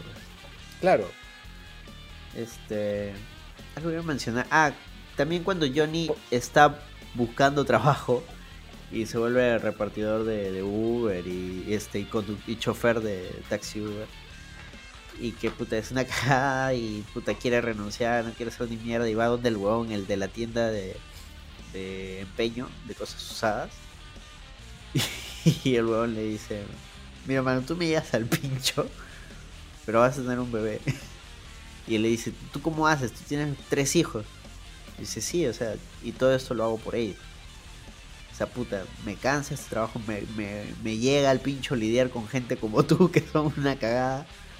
Pero, puta, lo, lo hago con gusto porque lo hago por mi familia, pues. Y ahí, o sea, siendo medio mierda, le da un buen consejo a, Johnny. Porque es bacán, o sea, no es que necesariamente todos tienen que ser amigos en esta serie y son tus amigos los que te van a dar tus consejos. No, puta, puedes recibirlo del, pata más random del planeta, un al cual le llegas al pincho, pero con el que lidias diariamente, ¿no? Y le da un muy buen consejo y puta, el huevón dice, sí, puta, tengo que ponerme en línea, tengo que hacerlo por mi familia, tengo que, tengo que mejorar como persona. Y el huevón va creciendo, y puta, esta es la temporada, la temporada de Johnny, huevón. Por fin, por fin uno dice, Johnny, si estás haciendo bien las cosas, por fin. Sé feliz, mano, sé feliz. Pero sigue siendo un, pero sigue siendo un imbécil. Y vamos a llegar a eso. Al final, al final cuando su, su plan, pues que en defensa de Johnny estaba borracho, estaba hasta el culo. Chosen también estaba hasta el culo. Y Ojo, Mike. Chosen casi- Ah, Chosen lo iban a. lo chuncearon, weón. Sí, weón, le hicieron el chalaco treatment. Y, y Mike, Pero- pues que se fue a la mierda por porque lo contactaron y puta, Silver, Silver es el cagón de la temporada, entonces le quemó Pero yo imagino que, que puede recuperarse con el seguro y con Silver preso, pues, ¿no? No, creo que ya había pasado el tiempo y precisamente, o sea, ya había quebrado. Por eso se lleva uno de los cuadros de Silver. Ah, esto debe valer No, más no, o menos el- lo que valía el- mi tienda. O sea, cuando le queman en la tienda, él se desaparece porque se pelea con, con su esposa y con la familia de su esposa, que eran en verdad los este los, dueños. Los dueños. Eh, Claro, sea, pero él este, menciona que quebró, o sea, todo, toda su no, inversión él estaba en esa tienda. arruinó. Es que se No, toda pues. su vida estaba en esa tienda. Claro, pues. O y sea, se quedó sin eh, nada él, porque claro. la familia de la esposa era la dueña, la con plata. Ah, bueno. Ya pues se lleva el Rembrandt, que me parece, eso me parece bravazo. Pero él dice, No. pues este Rembrandt debe valer más o menos lo que valía la tienda, así que ya con eso parchamos. Bueno, me pareció chévere ese regreso, ¿ah? A mí, a mí me gustó el regreso de ese personaje. ya, ese No, es que un no- no recontra ¿no? cliché. Ah, ahí- ahí ahora sí ya podemos pasar este al, al punto central que es, o sea, Cobra Kai es un es un shonen. Sí, es un shonen es, total. es- o sea, ya lo hemos mencionado antes, pero esta temporada lo termina de redondear. Porque ¿qué es lo que pasa con algunos shonen, no con todos? Algunos shonen a veces tratan de un tema en específico donde ese tema es lo más importante del planeta y del mundo mundial. En Beyblade, lo que mueve el mundo es el Beyblade. Hay torneos de Beyblade, los chivolos juegan Beyblade desde que están en la panza de su mamá, todos los adultos, todos Beyblade, Beyblade por todos lados. Medabots, todo es Medabots. Lo más importante del mundo es el torneo de Medabots. No hay otra cosa. En Barón Rojo, el torneo de los robots. Listo, eso es lo más importante. En Cobra Kai, lo más importante del planeta es el karate. no hay otra cosa. El karate mueve el mundo, el karate lo puede todo, el poder del karate es lo, lo importante acá. Todo, por ejemplo, ese capítulo, capítulo 4, ya sé que me llega al pincho, pero también es la representación exacta de cómo es un shonen. Todo shonen tiene su capítulo en la playa, que es un capítulo de relleno, donde no pasa ni mierda. Pero tienen su capítulo en la playa. Bueno, acá no es en la playa, acá es en la piscina. Donde literalmente no se pueden mechar, no pueden utilizar karate ni ningún tipo de artes marciales porque están en una piscina pública y, y puta, ya los tienen fichados como son los chivolos este, problemáticos. Entonces hacen una carrera de toboganes y todo. O sea, la trama no va a ningún lado en ese capítulo, pero es como un shonen. Tienes un capítulo medio huevero donde todavía ves la rivalidad de los personajes, pero los ves como que relajándose, pero igual con el tema central de, de la serie. Ya, ese, ese capítulo es un capítulo de la playa de cualquier shonen. Busquen un shonen random, tiene su, su capítulo en la playa. Fijo. No sé, Tal ¿ustedes cual. qué opinan? Tal cual, sí, sí, sí. Pero también hay otra característica del shonen que está bien metida, metida en, la, en la serie y es que cada cierto tiempo los rivales del pasado se vuelven aliados. Y acá pasó con. Bueno, Chosen apareció al final de la temporada pasada. Pero ya había aparecido antes en el episodio, en la temporada 3. Claro, cuando le enseña. Y eso es otra cosa, que te enseñan una técnica secreta que nadie sabía y que te va a servir para más adelante. Exactamente. Y está Chosen. Mike. Y luego Mike. Exacto, Mike. Ya, y la presentación de Mike es lo más cliché del planeta, ¿no? Lo escucha hablando, no, sí, no te preocupes. Este, el italiano, el no sé qué, y él piensa que está hablando de, de Silver y, y sus y sus este compinches pa y Laruso le saca la muebles, mierda. weón. Y se estaba hablando de muebles, puta. O sea, era, era obvio, era súper obvio, pero es un cliché, pues, ¿no? La clásica. Y todavía Ah. Chosen compra un mueble y le sale más caro. Ah, claro, le pega a Mike. Y claro, Chosen, porque Chosen le sacó la mierda. ah, ese está a 1200, pero patita 2000. Por payaso, por sacarme la mierda. Y ahora sí, ¿cuál ha sido su personaje favorito de esta temporada? Y si pueden, compárenlo con un personaje de un anime. No sé quién quiere empezar. No se peleen. Estoy pensando. A ver, sí, es que está difícil eso de compáralo con un anime. En Eh, mi caso, en reali- claro. En realidad mi personaje favorito, o sea, el, perso- el personaje que más me ha gustado en esa temporada ha sido Silver. Uf, villanazo de la vida. Un villanazo. Aparte, puta, súper amenazante. O sea, en esa temporada el pata ha hecho. Lo ha hecho distinto que, ¿cómo se llama? Que, que Chris, ¿no? O sea, Chris lo que estaba haciendo era armando un ejército de bullies. O sea, es decir, por ejemplo, Johnny convirtió a nerds en bullies. Empoderó nerds y los convirtió en bullies. Que es algo muy parecido a lo que, a lo que pasa con los fans de Star Wars, por ejemplo, ¿no? Con el fandom organizado y tóxico, ¿no? Cualquier fandom tóxico. eh, He dicho, fandom organizado y tóxico, ¿no? Este, puse ejemplo de Star Wars porque es más fácil, ¿no? El. Que pudo ser Steven Universe, por ejemplo, ¿no? Ya, el. En la segunda temporada, Chris lo que hace es arma un ejército de bullies. Pero de bullies top. Claro, Ya, porque y- en realidad la intención de Johnny no era volverlos bully. No, es algo, es algo que ocurrió. Claro, se, se le fue de las manos, ¿no? Por eso él Porque quiere el pata no era un maestro, el pata, claro, y lo intenta, y lo intenta. Suerte que, suerte que es una bestia. Ya, ese Johnny era una bestia. Chris sí estaba armando un ejército de bullies, pero en cambio lo que estaba haciendo Silver es crear un imperio. Crear un imperio donde se agarre todo posible discurso. Y eso se nota, por ejemplo, en el episodio donde compran el dojo donde está la chibola, esta flaquita de Arizona. La, la chinita. Se pide Lee. Lee, claro. Ajá. Devon chibola- Lee. ¿Ah? Devon Lee. Claro, la chibola Lee. Y este. Donde está la chibola y compran el dojo y lo convierten en Cobra Kai. O sea, eliminan su individualidad. Y es por eso que yo me refiero acá como.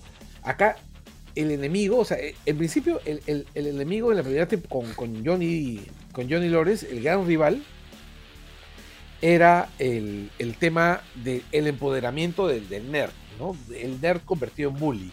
En, las, en, en la época de Chris, el problema, el gran tema era el, el ejército del, ¿cómo se llama? Una especie de ejército de... de, de, de Es que sigue o sea, siendo el bully.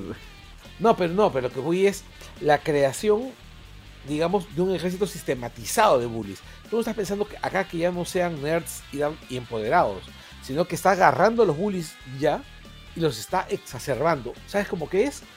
Como cuando agarras a los a los a los white trash y los conviertes en neonazis. Claro, claro. O sea, es la exacerbación, ¿no? De la mierda.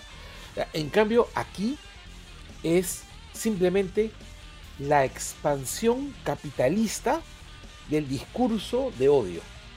Ey, ya te saltaste al siguiente punto, todavía no terminamos con el No, no, no, o sea, a eso, a eso me estoy refiriendo. O sea, entonces, por eso me gusta el personaje Silver. Porque Silver representa de una manera bastante sencilla todo lo malo que está en la, sociedad actual, ¿no? O sea, a, Silver lo, engordas y lo haces y, lo pelas y es Porky, ¿no? Le pones, le pones una peluca rubia y, un traje recontra de harto mal gusto y es la nueva primer ministro de Italia. ¿Entiendes? Le, ¿Cómo se llama? Le pones cara de imbécil y es Bolsonaro. El, ya vamos a saltar, el- vamos a comernos el punto de- del capitalismo para volver a lo del shonen, ¿ya? Ya. Vamos a hablar de una vez de- del capitalismo, que en realidad es el principal villano de, de, de esta temporada. Curioso porque en realidad Daniel Aruso también tiene su mega imperio de autos, pero bueno. No, Daniel Laruso es un pequeño burgués, pues. O sea, Daniel Laruso tiene. Es No, un es negociante que de barrio. a- hasta que llegó este Silver, él era como que el top top, ¿no? Pero llegó que- eh, Silver, sacó su chula cap- imperialista y dijo, a la mierda todo, tú eres cualquier huevón. Así se No, negocios. Da- Daniel era un tipo con un negocio exitoso en un barrio. Nada más. Era, era un tipo con un negocio exitoso en el barrio. Pero o sea, a lo que voy No es ¿ah? hasta que Era aparece... influyente. Claro, a, a lo que voy es hasta que aparece Es que, Silver... es que, a ver, es que, es que comentemos que en Estados Unidos son comunidades, o sea, este, la- los rusos eran influyentes en su comunidad. En todo el O valle. sea, en el valle. Y Silver seguía en el valle, pero estaba a perfil bajo, o sea, nadie sabía que, o sea, Daniel no sabía Porque que es- vivía ahí. No, porque él estaba en otro lado, él estaba metido en las artes, metido en, en otras cosas, pues, ¿no? No, no, estaba- claro. Claro, claro. tenía Claro, una vida pero, feliz. Pero, pero lo que digo que, ¿cómo, cómo ves que este. ¿Cómo pasan los años y, y, y Daniel nunca supo que tenía. Es un decir, que tenía de vecino a. O sea, como que qué loco que todos estos personajes, este. que en un momento se conocen, se desmadrean, se madrean, este. se, se dicen de todo y. Todos viven en la misma comunidad. o Pero sea. creo que Silver después se muda al Old Valley, porque él no vivía en el Old Valley, él vivía en otro lado, él vivía frente a la playa, en otro sitio, porque Chris más bien va y lo saca de esa vida, y él se muda al Old Valley para poder manejar todo desde ahí, ¿no? Y por eso Laruso piensa que el plan de él es, claro, viene a Old Valley para apoderarse del Old Valley. Pero no, pues, pero este... Pero Silver tenía planes más allá y acá viene otra vez vamos a alternar, ¿ya? Porque acá viene el tema otra vez del shonen. Porque él lo que quiere en realidad es el llegar al campeonato mundial ultra secreto de karate. Un campeonato que es tan grande, tan grande, pero que irónicamente nadie conoce.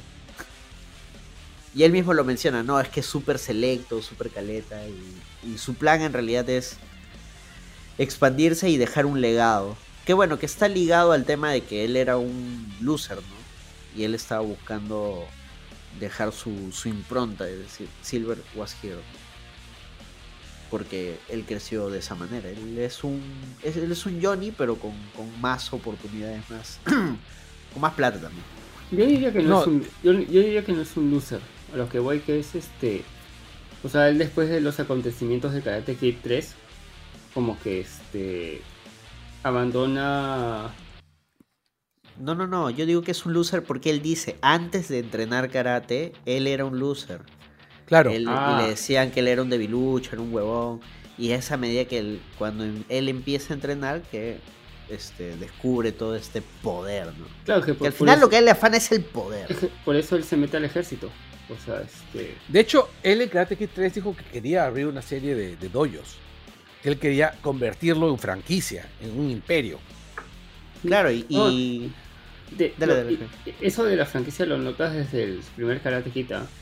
O sea, este. En cómo estaba, estaba, este- estaba manejado. O sea, cómo, cómo veías cuando eran las escenas dentro de Cobra Kai.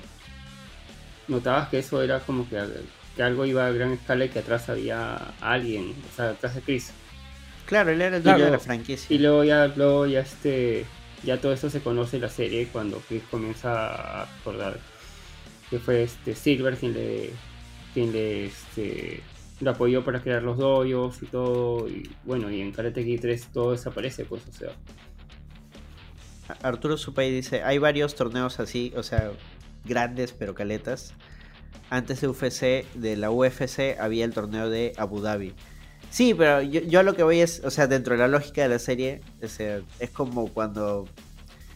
Vuelvo al ejemplo de, de Beyblade, ¿no? En Beyblade, eh, las primeras temporadas es ganar el torneo local, el torneo japonés. Ganan el torneo japonés y dicen, oh no, ahora tenemos que ir al torneo mundial de Beyblade. Igualito pasa en Medabots, ganan el torneo local, termina el torneo local, oh no, ahora tenemos que ir al torneo mundial de Medabots. Claro, porque además, este. Cobra Kai ha sido. O sea, ha salido. Ha, ha sal- Silver está preso. Ha sido capturado. Ha sido preso. Eh, tenemos con que hay una. a- a su- a- que ha aceptado que ha sobornado a un juez para ganar un partido. Sí. Para ganar un torneo. Entonces, me imagino que su doyo no va a ir al siguiente torneo. No, definitivamente ya está descalificado. Pero, y, acá viene lo, lo que no sé qué es lo que va a ocurrir. Porque Chris se ha escapado. Mano, Chris, yo lloré tu muerte. ¿Por qué no te moriste? Pero va a regresar a vengarse de Daniel. Ya, no, pero es que acá hay un detalle, un detallito relativamente sutil.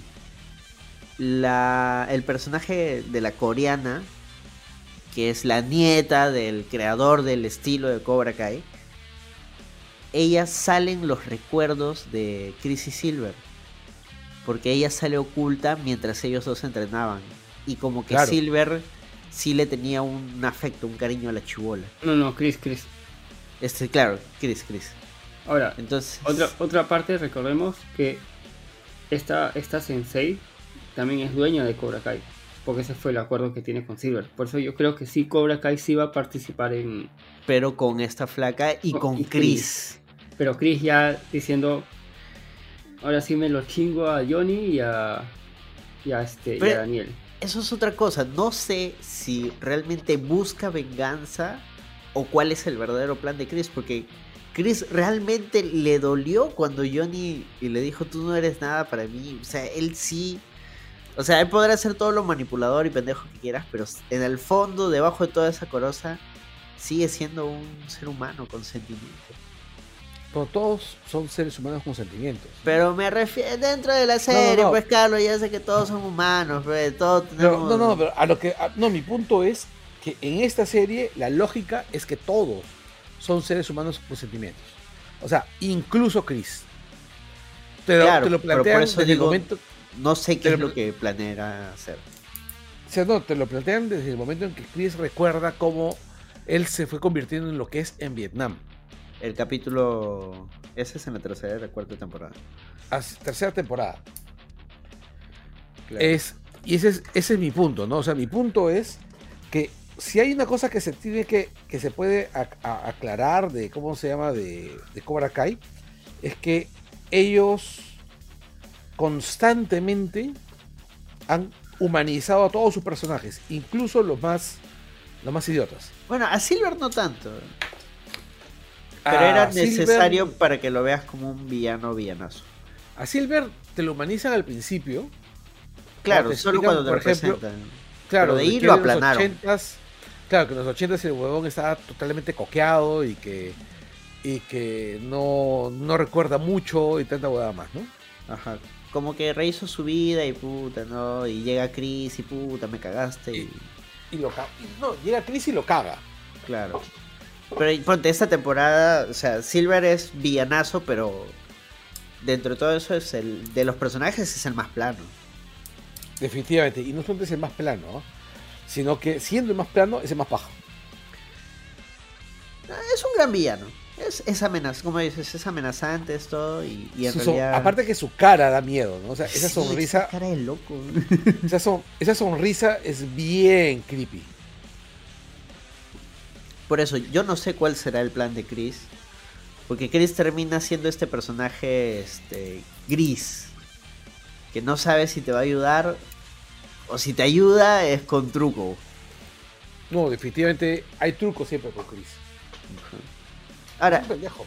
si Silver, por ejemplo, ahorita se me ha venido así rápido. Si Silver yo lo quiero este comparar con un personaje de anime, yo diría que es Freezer. Por este afán expansionista. Ya. O sea, Pero- es, es una eh, comparación así random, ¿ah? o sea. Claro, y, y entonces Chris sería algo como Cell.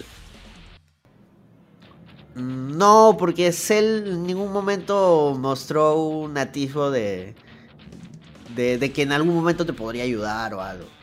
Y Chris tampoco. No, digo este. No, yo me refería. Silver es este. No, no. Y Chris es Cell. Ya, pero ¿por qué Chris sería Cell? Porque Chris y Cell ambos solamente piensan en sí mismos. O sea, por más que, que la historia de, de- de- de Chris haya- tenga sus, sus momentos emotivos y donde te cuentan su historia detrás, al final solamente piensa en sí mismo. Y eso te lo dejan claro, incluso en los momentos en los que Silver parece que está haciendo alguien por alguien más, en realidad se está ayudando a sí mismo. No sé, pero es que Cell no. Cell es uno de- en realidad es uno de los villanos más aburridos de, de Dragon Ball. ¿no? Su única chamba era existir. Porque él fue programado para derrotar a los. O la, ot- o la otra opción es que sería Máscara de la Muerte, ¿no? Máscara de la muerte. No, es demasiado plano. Podría ser. No sé, tal vez. Shura. Estamos hablando de Saint Seiya, maldita No recuerdo de Shura. Yo recuerdo vagamente a Máscara de la Muerte. Porque Shura tenía al menos un sentido de la honorabilidad. Máscara de la muerte era malo porque patata. ¿Qué- ¿Cuál es Shura? Shura es Capricornio, el de Excalibur. No, pues eh, Shura no era malo. Todos los dorados eh, son, entre comillas, malos. No, pero es, son rivales. En fin, es, es sencilla. o sea, hay una- más plena que la mierda. Ya, el, el rollo es.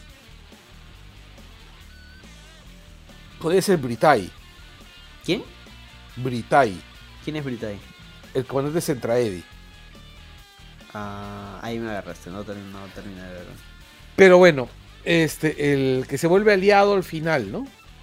Ya, claro, es que por eso, el, el personaje de Chris a mí me parece interesante porque es un aliado, porque no termina de ser aliado, porque siempre va a salir con su pendejada. Definitivamente.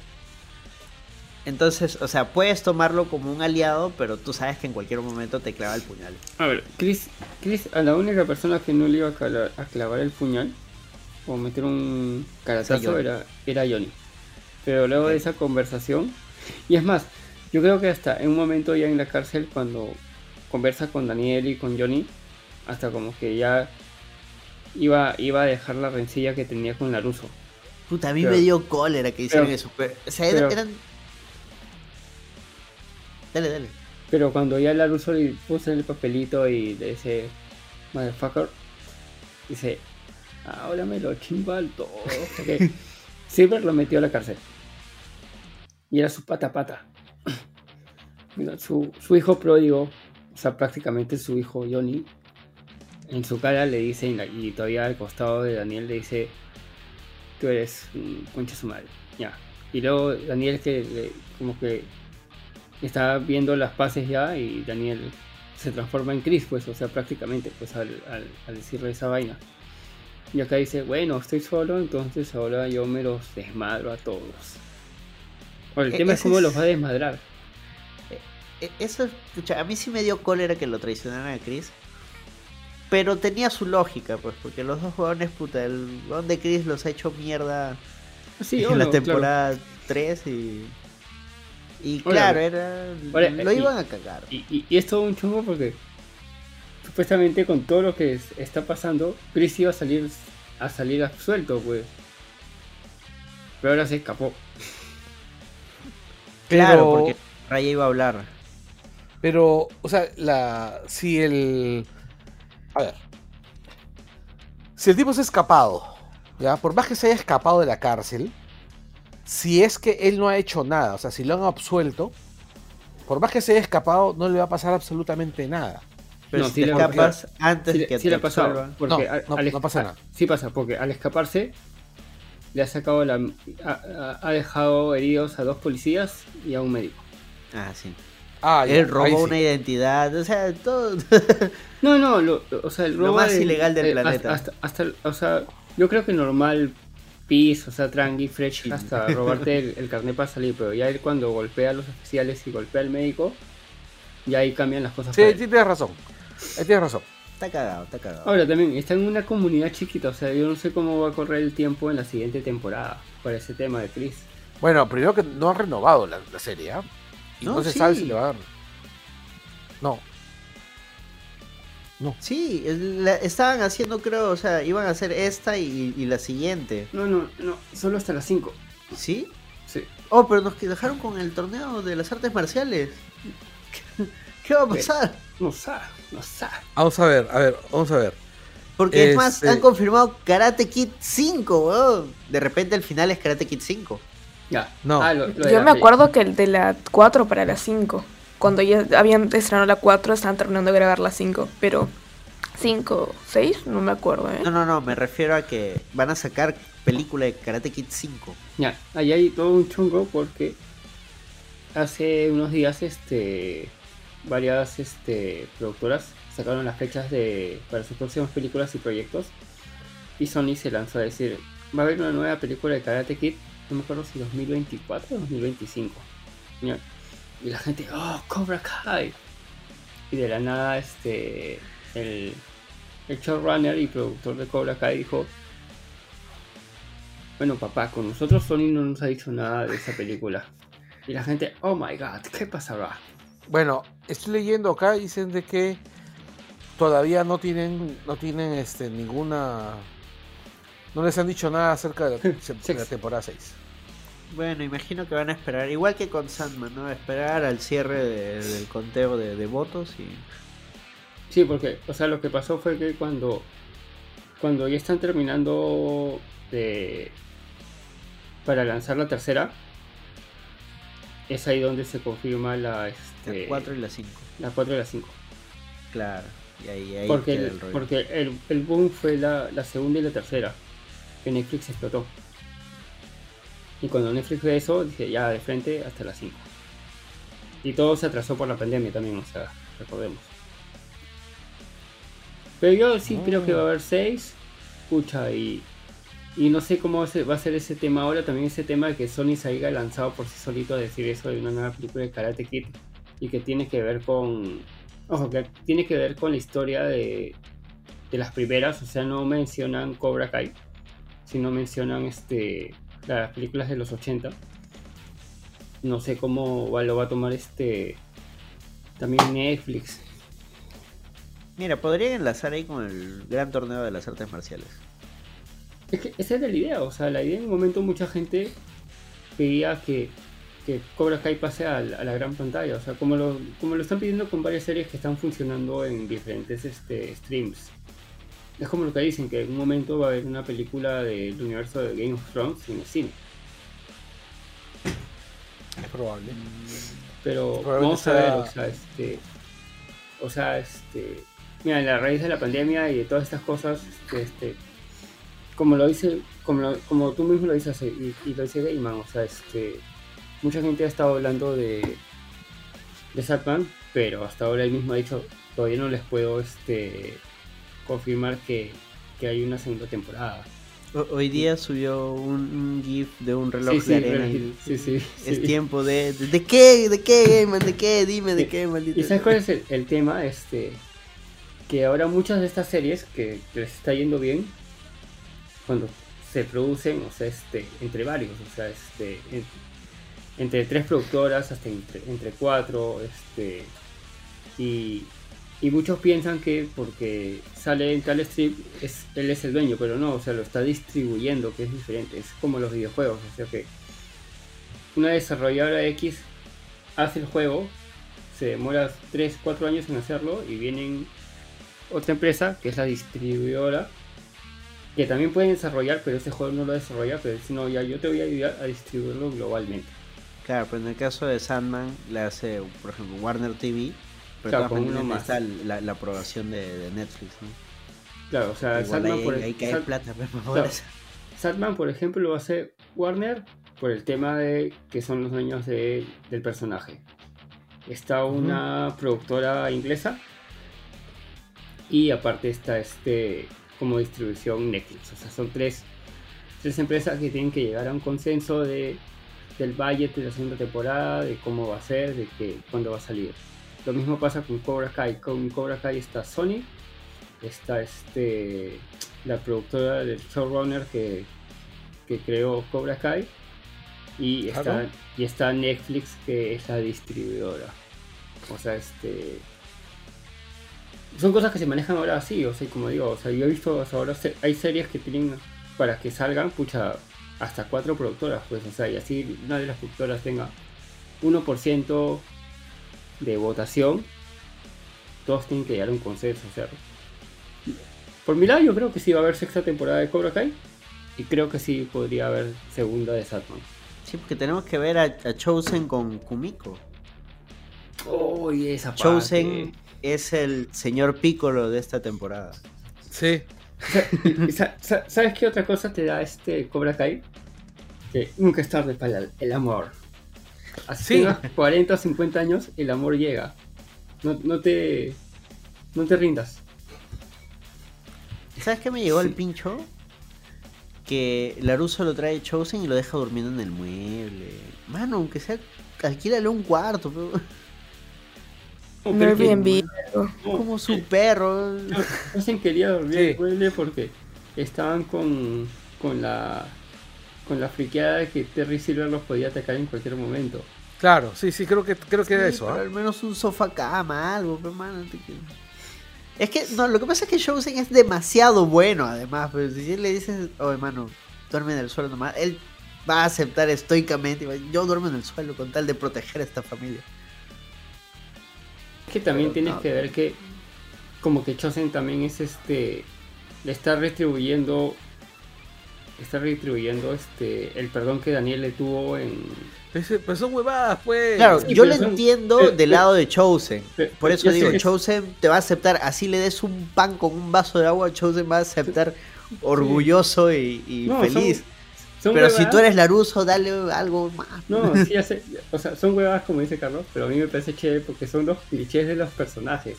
O sea, porque todo Sí. lo que estamos viendo son los traumas de estos personajes que ya están en sus 40, 60 años, que tuvieron de chivolos y que recién 20, 30 años después están perdonándose y tratando de llevarse mejor. O sea, Sí, viejos pues. lesbianos re- resuelven sus problemas. Y encuentran el amor. El amor heterosexual. Sí, porque no, no- no existen homosexuales en este universo, aparentemente. ¿no? No, sí hay. ¿Quién? Este. Moon. La, la- la novia Ah, de. Moon. Es bisexual. Moon- es bisexual. ¿La novia de quién? De La Hawk. de Hawk. Ah, sí, cierto, cierto, cierto. ¿Sabes qué también me dio cólera? El chivolo, el, el negrito, ¿cómo se llamaba? Pain, se apellidaba Pain. El chivolo es insoportable ese niño. Lo han vuelto insoportable. Cuando él recién sí. apareció era un personaje chévere. Cuando él apareció y ese personaje chévere duró dos episodios. Era uno Porque de ahí acabó la serie. los- acabó la temporada. Era uno de los nuestros. Claro, es que lo han aplanado. A él sí le pasaron la aplanadora, pues listo. Tú vas a ser el bully. Y listo, ese es todo tu papel. El bully huevón. Puta, sí, es el bully. el huevón, bully ¿no? manipulable. Porque todo el mundo le dice, no, no, este cobra que es lo máximo. Y, Sí, sí, sí, sí. sí. Pasa que también es un chivolo, está chiquito. No puedo, lo estoy chiquito. Y este. Y la verdad. Puta. Es más, Robbie intenta resolver sus problemas. Robbie le habla y el chulo no escucha. Sí, o sea, Robbie intenta resolver un huevo de cosas con él. Por primera, o sea, en esta Eso- temporada por fin Miguel y Robbie no me han dado cólera. Ya, eso me parece ch- eso me parece chévere de Robbie, porque Robbie ya. O sea, él todo lo que ha pasado está creciendo más rápido que todos los personajes. O sea, ya se dio cuenta que, que la fregó varias veces, o sea, y está intentando ahora sí llevar una vida este recta y sana. Y tranquila, o El sea, niño porque- se ha criado porque solo. no- porque no se quiere, no se quiere convertir en, en su vieja, no se quiere convertir en su viejo, no se quiere convertir en Chris, no se quiere convertir en Tappy Silver, no se quiere convertir en la rusa. Quiere ser Robbie, Él. él, y estar tranquilo y fresh, por más, por, por él hasta se iría a su cabañita de la playa, yo lo siento así. Sí, sí, sí, sí. Con su peinado este- 2000ero. Sí, y la verdad se le ve que el pata ha crecido, ¿no? Y como dice Daniela, ¿no? El pata se ha criado solo porque su papá era un inútil, su mamá también. Y. Y bueno, unas cagadas, ¿no? Cagadas de padres. Y güey. claro, aquí también hay un rollo de, de la falta de figura paterna, ¿no? Por ejemplo, Payne, el chivolo, este, su papá murió en, en- en la guerra. No, no, su papá ¿no? es militar y no está, Sigue vivo, no está. No está. Ah, ya. Está este... en- El hermano es el que está en la correccional. El hermano está en la correccional. Claro, y él tenía todas para, para ir por el buen camino y lo cagan al chivolo, puta madre. El peor enemigo del chivolo son los escritores, ¿no? No, el peor enemigo de los- del, del chivolo básicamente ha sido el hijo de Laruso, ¿no? Ese weón terminó la caída del pata, ¿no? Quedó el monstruito que, que ahora estamos viendo. Sí. Y de hecho, el, el- el hijo de Laruso pudo. O sea, le pidió perdón en determinado momento, pero, pero ya era demasiado tarde, ¿no? Claro, pero por eso, o sea, el, el chivolo, si no hubiera tenido todo Cobra Kai detrás, ya lo hubiera dejado ahí. Si hubiera sido un Eagle fan, le sacaba su mierda al, al Aruso chivolo y de ahí ya ahí queda. Es Pero más, como era un Cobra Kai, ni siquiera eso, ¿ah? Le metía su asustada mínimo, pe mínimo. Sí, pues. Su tate quieto. Porque nuevamente, la moraleja de esta serie es todo se resuelve, todo se resuelve a putazos. sí. Todo se resuelve a patadas. Como el plan final de Chosen y Johnny y Mike. Vamos a sacar la mierda a Silver en su jato. Está huevón. Oye, esa, ya, es, esa parte, yo cuando, cuando, se, cuando nos dan a entender que había otro pata manejando la limusina, yo pensé que era alguien de Silver. Yo también. Es- Está bien armado el momento, porque a todos nos hace pensar Y que, y, que puede los- ser. y, que, y, que, y que Chavo así desbarran- y que se los iban a desbarrancar a, a los tres. ¿ah? Sí, yo, yo, yo dije GG con esto. Bueno, no, no que se iban a morir, pero sí que van a quedar este Bien heridos. fuera de la serie. O sea, fuera de, de ese momento, ¿no? O sea, al final los que iban a tener que resolver todo iban a ser chivolos. Pero no, me pareció bacán. Los chivolos tuvieron su pelea por un lado, los adultos por otro. Y la de, la de los adultos al fin ya fue salvaje, pues. Ya no hubo más líos, tríos amorosos, triángulos, cuadrados amorosos entre los chivolos, que eso fue medio insoportable en la temporada anterior. Pero sí hubo dramas. Sí, sí, es que la Sam Laruso, bien dramática de chulo. Le terminaste el pata y el pata está cagar contra flaca, y ya habían terminado. Sí, Oh, le jode, Su, pul- su pulpito. le jode. Bueno, pues pobrecita. Entiendo un poquito, pero. Ya, pero pero sí, pues le terminó, terminó, pero le ¿sí o terminó, no? sí, Ya, sí. pues, Pero, entonces, pero Miguel, ya, derecho mu- a- Miguel ya muy sano ah. Estaba borracho, pero estaban todos chupando. Mira, estaba borracho y estaba soltero. No, no, no, no, no digo eso, esa escena, sino digo ya. El personaje de Miguel ya muy, muy sano, ya. ¿En qué sentido? En que este. no, prácticamente si, si, si Johnny le decía "Sal- salta, salta de la escalera, falta saltar de la escalera, pues o sea, ya. No sé, es que en esta temporada como que ya vieron, ya, ya compenetraron. Por ejemplo, m- me encantó, me encantó que Robbie se pone a hablar con Sam Y sus amigos le dicen, oh, weón, te, te la quiere quitar otra vez. Y uno, no, tranqui, ya somos patas. Sí. ¿Qué más? Están conversando, que se ponen al día. Porque hem- ya no se ve hace tiempo. Que Como que ya lo superó, ya es un hombre nuevo, ya atrás los rencores. Sí, inseguridades, inseguridades a la mierda. Exacto, lo hicieron crecer. Y está bien, pues está bien. O sea, bien, bien por Miguel, bien ahí este. Ahora, lo que también es cierto es Cholo. que yo no me creo esa, esa crecida ¿ah? ¿De quién? ¿De los dos o de Miguel? de Miguel. Es Sí, pero sí, no, no, no, no, yo no, no, no le creo al actor. Exacto. En cambio, al actor, actor. al actor de Robbie sí se la creo. Sí. Ahora, ese actor va a ser Blue Beetle. Sí, Este, de Miguel. Miguel. Sí, Este, Cholo Maridueña. Cholo Maridueña. Bueno, si es que este, esa película se logra estrenar, ¿no? Pucha. Bueno, sigue, Ah, sigue en no, camino, no, pero con Saslap no, sabemos. No, no, no creo que ya este. Pero ya se le habrían bajado, ¿ah? No, Pero- seguía. Seguía, es más, fue una de las cosas que dijeron, no, este proyecto va, va, porque Sí, sí, va. sí, claro. O sea, no, y se- ya se terminó de filmar, o sea, supuestamente el próximo año tocarían los, o a fines de año tocarían los, los clásicos este, shoots. Claro, y dicen que la... Pero ya terminar con ese punto, dicen que la película va a estar en mexicano. En, En español. español. latino. Que va a Pero- estar en mexicano. No, va a estar en español. O sea que, que, los, que, que gran parte de la película va a estar este... Ha sido no- grabada en no- español. No, no se va... No ha sido grabada en inglés. Ah, bueno, sí, pues. Por el tema de los personajes. Claro, claro, son chicanos. Son chicanos. Pucha, pero Miguel no habla tan bien en el español, ¿no? Habla para el culo. Cuando se va a México, está la hueva. Oye, el otro día estaba viendo justo buscando datitos así y la gente dice que el viejo el, el viejo de Miguel va a salir en la sexta parte. Va a buscar venganza.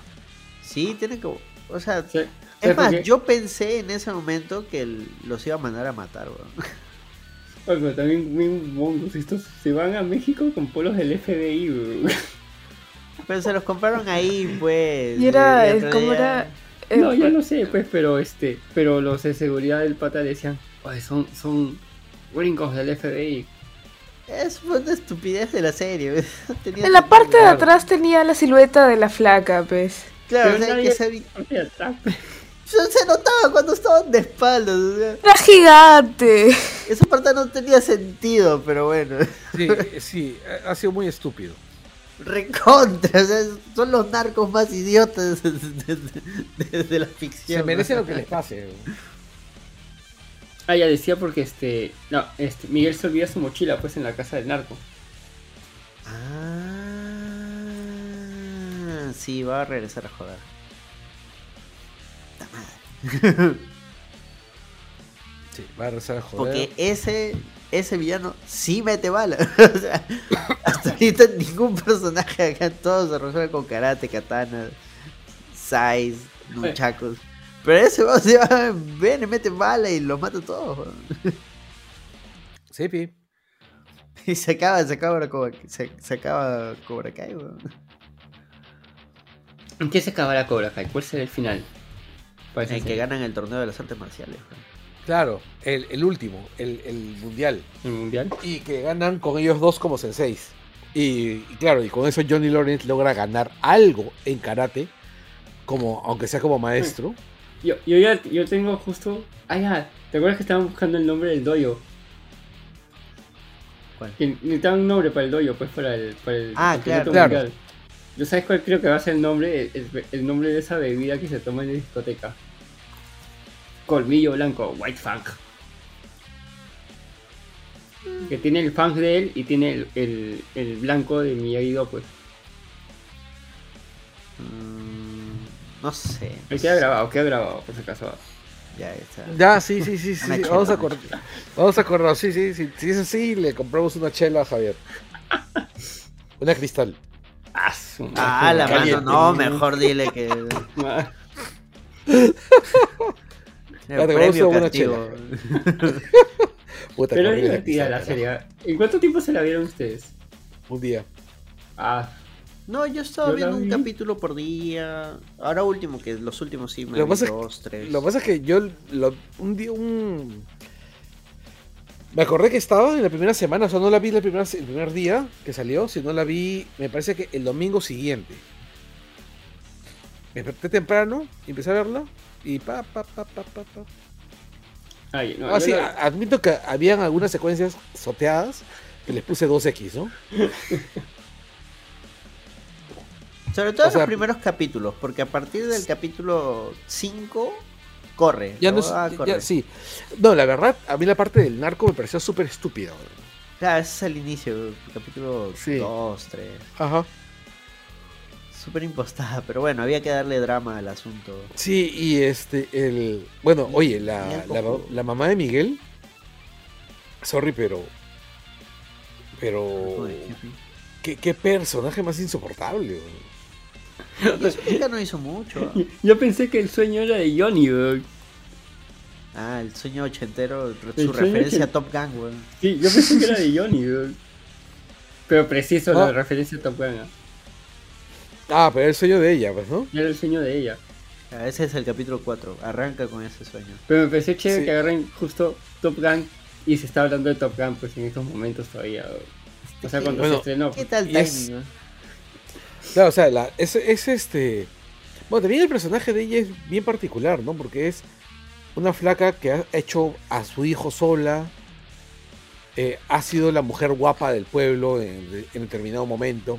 eh, y sigue siéndolo, es bien guapa. Es bien guapa y este. y ahora está con Johnny. Que es también alguien a quien va. O sea, ella estaba acostumbrada a, sac- a pelear para sacar adelante al hijo. Ahora va a tener que pelear para sacar adelante al marido. Pobre mujer. Acá medio la han nerfeado en realidad, porque siento que hizo más en las temporadas anteriores. Sí. Acá No, solo piensas- se embarazó. Ese fue todo su papel. Ah, ahora es, es, es, o sea, suena feo, pero es, es el ancla de Johnny. Sí, es el ancla. Claro, no, no tendría nada de malo que sea su, su ancla, su faro, su Ah. guía. No, pero o sea, es Pero a lo que voy que, que, le hicieron, le hicieron ancla con el embarazo. O sea, o sea, porque, o sea, tú ves cuando la relación todo de medio así, ya, ah, ya, que no sé qué, pero una vez que ya hay- vamos a tener un bebé. Claro, no, el tema es que la han reducido a que esa sea su única car- característica. Sí. No veo problema en que ella sea por- nuevamente su eje por estar embarazada, porque es una promesa de una nueva y mejor familia. Pero la han reducido solo eso. El personaje sí. no hace absolutamente nada más. Claro, pero lo reducen y, y con eso este le meten punch al personaje de Johnny. No, es que a lo que voy es que pueden meterle punch y además darle más dimensión al personaje. El tema es que han recortado todo cualquier atisbo de No, dimensión no, no, y solo no. han dejado eso. Sí, sí, lo entiendo, no, lo, a lo que yo voy es que con el embarazo de ella, o sea, ella la nerfean, la embarazan, y a raíz de ese embarazo, este, el personaje Johnny, este, tiene su level up. No, yo lo que voy es que no me importa, no, o sea, no, no me incomoda que haya sido por el embarazo. Me incomoda de que solo hayan dejado ese, esa única característica. No pudieron haber Sí, embarazado y, y además, no sé, seguir, porque en, en las primeras temporadas como que tiene un carácter bastante Ah, no, fuerte, no, sí, yo también estoy de acuerdo con lo que dices. Lo o sea, cuadraba También me. Me, me baja que le hayan bajado solo por ese tema. O sea, ha el personaje ha podido seguir creciendo, este, así haya salido en la ecografía que tenía quintillizo. A, a- a la que le han dado un poquito de dimensión es a la, a la esposa de, de Laruso. Porque este ellos nunca se comunicaban.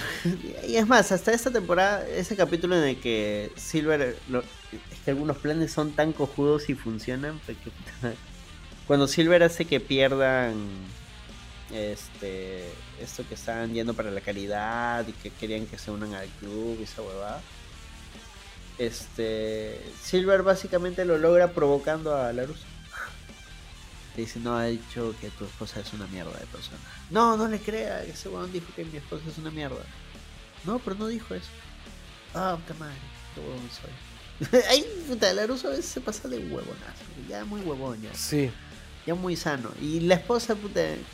Mira, esa situación se pudo haber tranquilamente evitado si Laruso agarrara y le decía a su esposa, oye, Silver me acaba de decir esto. Hay que hacer algo, no sé. Esperamos, conversamos con la... Puta, si se hubieran comportado como adultos funcionales, ese momento Silver hubiera perdido. Pero Silver sabe que es un huevón. Pero luego le dan lógica a eso, pues cuando la esposa visita su- el barrio de su vieja y conoce y sale con su amiga, su prima, ¿no? Que es la ex de, de Laruso. Su prima. Ya, pues si ella le cuenta, no, es que Terry Silver fue una recontracaca y tu esposo está traumado. Pero no te ha contado, pe, porque tu esposo es huevón, pe. Claro. Claro, porque ella dice, ah, él, él me ha contado algunas cosas, pero no me ha contado todo lo que tú me... No, tu esposo es huevón. Y, le- y luego ve a su hija metiéndole un patadón a, a una persona ma- 20 años mayor que ella. Ese- Esa escena también fue de que la- las tías bully, ¿no? Claro, Traiga la karateca para que le pegue a la otra. Está bien, bien dado y por fin la, la Sam hace algo... algo Ahí bacán. también, ahí, o sea, la escena es media, media absurda, pero funciona porque ahí también este el personaje de no me acuerdo la actriz de la que hace la esposa de Laruso este entiende por fin a entiende por fin el tema del karate y sobre todo a su hija Ujú. o sea con un patadón a otra flaca Claro, lo que pasa es que ella se ve reflejada, ¿no? Ella en su momento, en realidad, cuando fue chubola fue un caos. Fue una. Bully. momentos fue una shit de persona. Y ve que su hija, a través del karate, no es como ella. Pues ella tiene cómo canalizar todo eso y lo utiliza para defender a los suyos.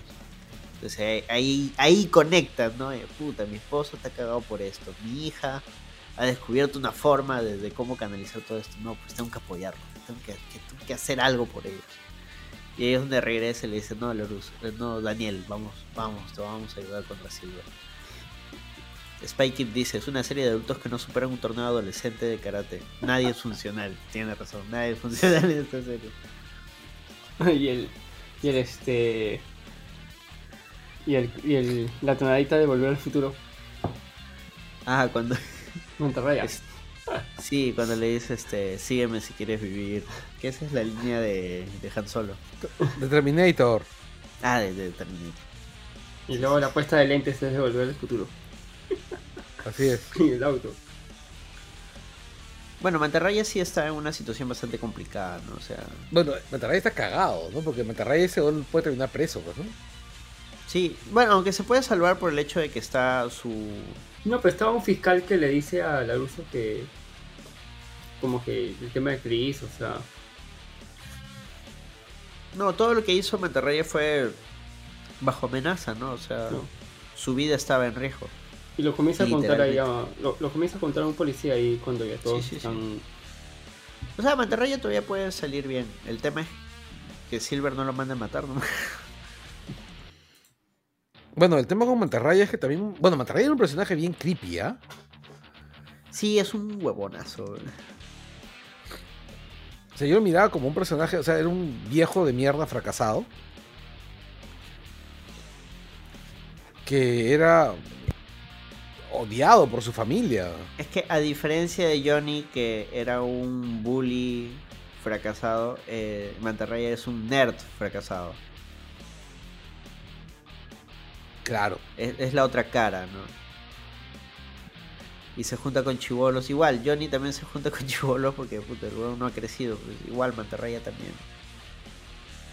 la cagada cuando van al final al doyo de Cobra Kai y Daniel dice, puta, no le voy a pegar unos chivolos, puta, me voy a meter en problemas. Mantarraya dice, no te preocupes, yo me encargo. ya, pero, no los le- que, pero los si que pegan eran- pero los que les pegan no eran tan chivolos, ¿sabes? Claro, pero, pero, pero seguían siendo menores de edad. Ese es el tema, ¿no? No bueno, en realidad no te los pintan como que sean menores de edad, ¿ah? Sí. Porque todos chupan, pues. Esos tres No, no, no. No, Eso- pero es. O Pero sea, que- Laruso dice, yo no le voy a pegar a unos chubolos. Claro, pero es que efectivamente se puede meter en kids. problemas. ¿Qué? No, los ve kids. Claro, pero es porque son, porque son chicos. menores que él. Pero lo- ¿Entiendes? lo- o sea, los con los que Pero se también son menores que Mantarraya. No, no, no, con los que se me echa mantarraya yo creo que sí ya son mayores ya. Porque uno es el hermano de uno de los chivolos. Chivolos. Sí, pero todos son teens ahí, o sea, lo mucho que tendrá 17. O sea, siguen siendo chivolos. Todos ahí son. Ninguno es mayor de edad. Bueno, que también allá también es, es mayor de edad de los 21, pues también es todo Eh, un... eh, el único mayor de edad viejo capaz de, de- de hacer contratos y cosas así es Mantarraya. Mira, pero Monterrey, ¿cuántos tendrá? ¿Veintitantos? Sí. O 30. 30. Ya está. Más ya, de igual, pero 25 un huevón de fijo. 30 pegándole a un chivolo de 17 Vamos a ver, años. vamos a, vamos a, vamos a ver. La ficha de personaje. ficha. Claro. En la Cobra Kai Wiki. Mientras vamos leyendo los comentarios, dice. Spikey dice: ¿Recuerdan una escena de la segunda temporada que Daniel y Johnny querían pelearse y la esposa de Daniel los desahueva para que no le malogren el jardín? Es que claro, en los primeros, en las primeras temporadas era de los personajes más sensatos. la- era- lo máximo, ¿no? Hasta que aparece Tori y puta, le agarra una tierra a Tori. Bueno, el personaje de Tori también aparece. Y era súper insoportable al inicio. Acá la han arreglado bastante porque te muestran lo conflictuada que se encuentra de hacerle caso a uno, hacerle caso al otro, ocultar esto, ocultar lo otro. O sea, es, es agobiante, es angustiante, es, es terrible, terrible. ¿Qué encontraste, Carlos? Estoy buscando acá No la edad. Y no dice la edad en el, en el, en el wiki. Ya. Pero dice que el actor en la vida real está en sus. En sus 35 años. ¿no? en- es- no, tiene 35 en la edad. eh, actualmente Pucha, el actor. No nos podemos guiar de eso porque, como decía acá Arturo Supay, eh, ¿dónde está? Ta, ta, ta, ta. Nos dio un dato curioso. Dato curioso: el actor de Silver es un año menor que Ralph Macchio. Ya, lo que dice es esto. Que, que mencionan que Stingray tenía 5 años en los 80s. Y que la hipótesis es que va entre 33 a 35 años. Ah, como el actor. Ya, entonces. Porque él sí menciona que tenía 5 años en, los en el momento del torneo de artes marciales. Ya, entonces sí es mayor. Sí es viejo ya. Pero ese, actor, ese actor está en un montón de películas, ¿no? Sí, ha estado en proyectos bien. bien bacanes. Bueno. Y acá está que es un gordo huevón, pero. Pero entra en el personaje totalmente. Un grande. Gracias, Mantarraya. Te recordaremos. Ojalá no te maten. Ojalá te maten. A esta serie le falta un muerto. Bueno, hay tiene muertos su muerto. Ya- no, sí tienen, su- tienen un muerto. ¿Cuál? Que es el, el chico este de Cobra Kai, de Cobra Kai que, el- que viaja con, con ya, Johnny. no, pues ese se murió de viejito, ya está enfermo. Me refiero a, a un. a un muerto nivel. Las consecuencias llegaron a que alguien se murió. Han tirado a Miguel desde Pero creo que un tercer sí. piso y no se ha muerto. Por eso, a la serie le falta un muerto. No, eso es verdad. Lo que dice Anderson es verdad y sobre todo con un villano como es Silver. Igual que en los shonen, en los shonen, ¿qué pasa? Que cuando el shonen se hace exitoso, no matan a los personajes, los reviven, queda muy mal herido, le dan la semilla al No, ermitaño. Pero en, en- en Naruto, ¿cuántos per- buenos personajes los matan? no? No, ahí Tanto sí no es en todos malos. los shonen, ¿no? Pero hay varios que sí Pero yo creo- les, les critican eso, ¿no? Pero yo creo que sí, pienso como Anderson, o sea, eh, sobre todo si tenemos un villano como Terry Silver. Sí debería haber un muerto a consecuencia de algo. Por, por ejemplo, en Dragon Ball... yo pensé, yo pensé que Chonen moría, o, o sea, cuando Chosen, Ser- Chosen. Chosen, este, cuando Silver agarra la, la espada, dije, que su madre, acá ya, y más que todo que minutos antes habíamos visto la llamada a Kumiko, el amor, dije, No. acá ya, GG, dije, "Uy, chao Uy, chinito. Que Chris se moría, weón. ¿Te creíste la mermelada? Es que fue triste la escena, pues. El comentario de Arturo Supay. Este ambiente del Callao que pide un frío. No, no, necesito consecuencias reales en, en la serie. Es- espero, al menos en el torneo este de las artes marciales Ultracaleta, que haya por lo menos un- una de las pruebas que sea mortal. ¿no? Pero no es ultra caleta. Porque, este, o sea, es un torneo que te pide mucho. mucha exigencia para ir. Pero no Ya, o sea, cuando eso es- hablan... eso es otra vaina se- que me pareció Cuando se habla, no sé, no sé, no sé, este, no se dice que es Helga porque todavía en el speech que dice Silver, dice, es más, yo los puedo ayudar para este, para que el torneo tenga mayor difusión en los Estados Unidos y en otros países. Por eso, Y- es y que hay es de notas que- nicho. ¿Ah? Es de nicho. Es que es un torneo que se da en Japón, en Europa. Por porque eso, todavía- pues, es, porque es nicho, el, pues. el, el que hablaba inglés era un ruso. Eh, alemán. Claro. Ah, era un alemán. Fanático de Y Rocky. que era fanático de Rocky. Esas escenas con el pata es lo máximo. ¿no? No, pero yo digo, hay, hay algo que me parece súper ridículo. Están en la pelea donde Silver se ha comprado otra vez al juez. Y los huevones están viendo la pelea y no pueden ver que están haciendo cosas. Puta, ese, ese que le dijo patada Sí, fue al hombro. ridículo. Puta, le dio en la costilla, weón. Yo estoy viendo, yo no sé ni mierda de karate, ni- ni vi que le dio en la costilla, no fue en el hombro, weón. ¿Cómo, cómo los organizadores no se van a dar cuenta? No seas pendejo. No, definitivamente, es una, una cagada. No tiene sentido. Pero eso es en parte lo que hace divertida la serie, ¿no?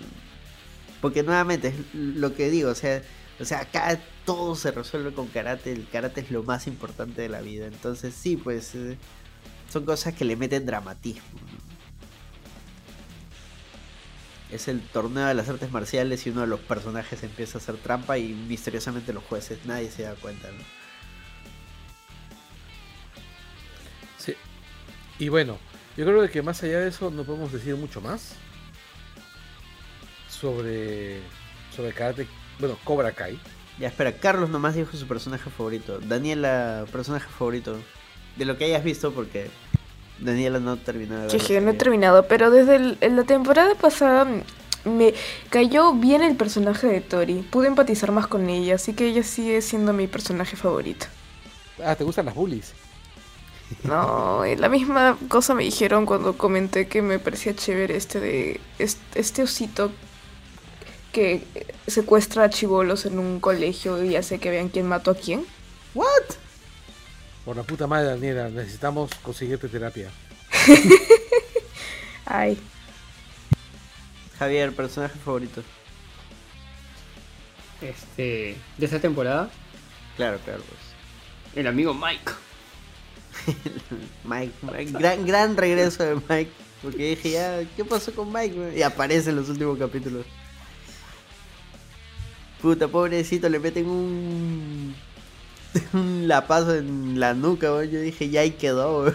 Sí, le tiraron una estatua chiquita, dije, Puta, ah, sí. el primer frío, dije. Sí, Pero se lo mandaron a jatear buen rato.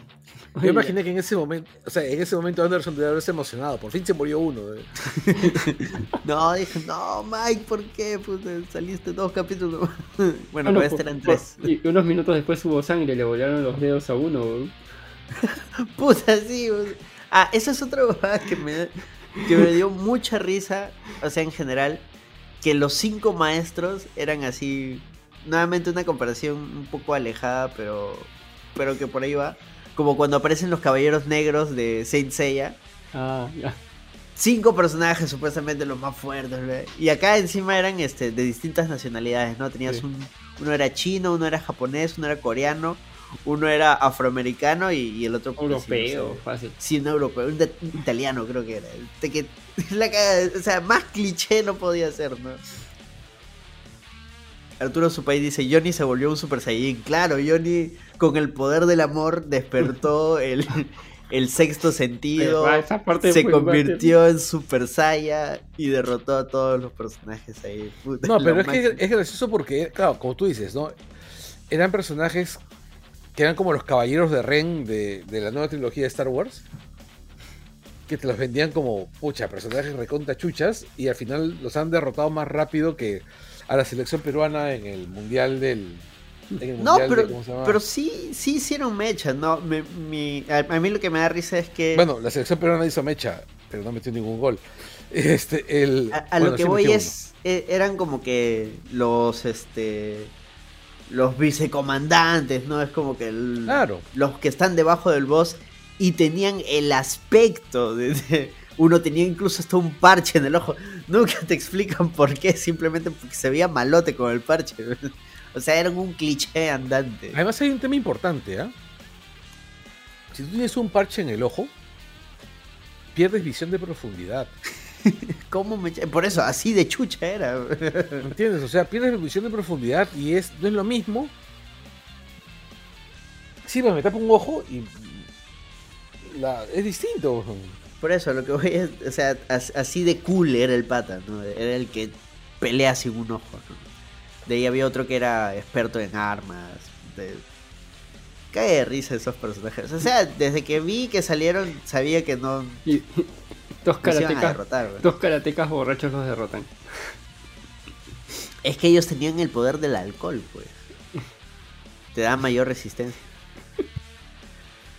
Además, muy karatecas y todos, pero cuando Mike lo, se baja los primeros, se los baja no con técnicas de karate, se los baja como, como que un borracho pelea en un bar, pero No, les vale. revienta cosas en la cabeza y todo. Ese es el, el estilo de pelea borracho. El real estilo de pelea borracho. y ahora sí. Eh, falto yo creo. Mi personaje Sí. favorito, Chris. MVP de la serie. Claro, se envejece, se le nota viejo en esta serie. Tiene momentos tristes, tiene momentos que de risa, tiene momentos de reflexión. Y tiene momentos de hijo de puta. Yo creo que cada vez que, que Chris tiene momentos hijos de puta, cada vez que se despierta. y, y sigue hasta el final del día. No, pero como te digo, toda esa secuencia de él hablando con la psicóloga y donde realmente se abre y ya no ve a la psicóloga, sino ve a todas las personas a las que perdió, a las que hizo daño. El, el mejor momento de toda la serie. No hay un momento tan emotivo y tan bien armado como ese momento. Y termina llorando. O sea, yo sé que Chris puede fingir todo lo que tú quieras, pero en ese momento y por cómo está armado ese momento, el pata genuinamente se quebró. Y ya luego otra vez volvió a ser un pendejo, ¿no? un grande, Chris. Bueno, ¿Quieres una gelatina? puta madre, sí. el rey de la gelatina, lo máximo. Bueno, sí. El poder de la ecografía. hay poderes que nunca, que hay algunos que nunca van a conocerlos, ¿no? Gran momento. Johnny Super Saiyan, pero lo máximo. Y ahora sí, cerramos el Angoy. ¿Algo que quieran añadir? Eh, sí, yo sí.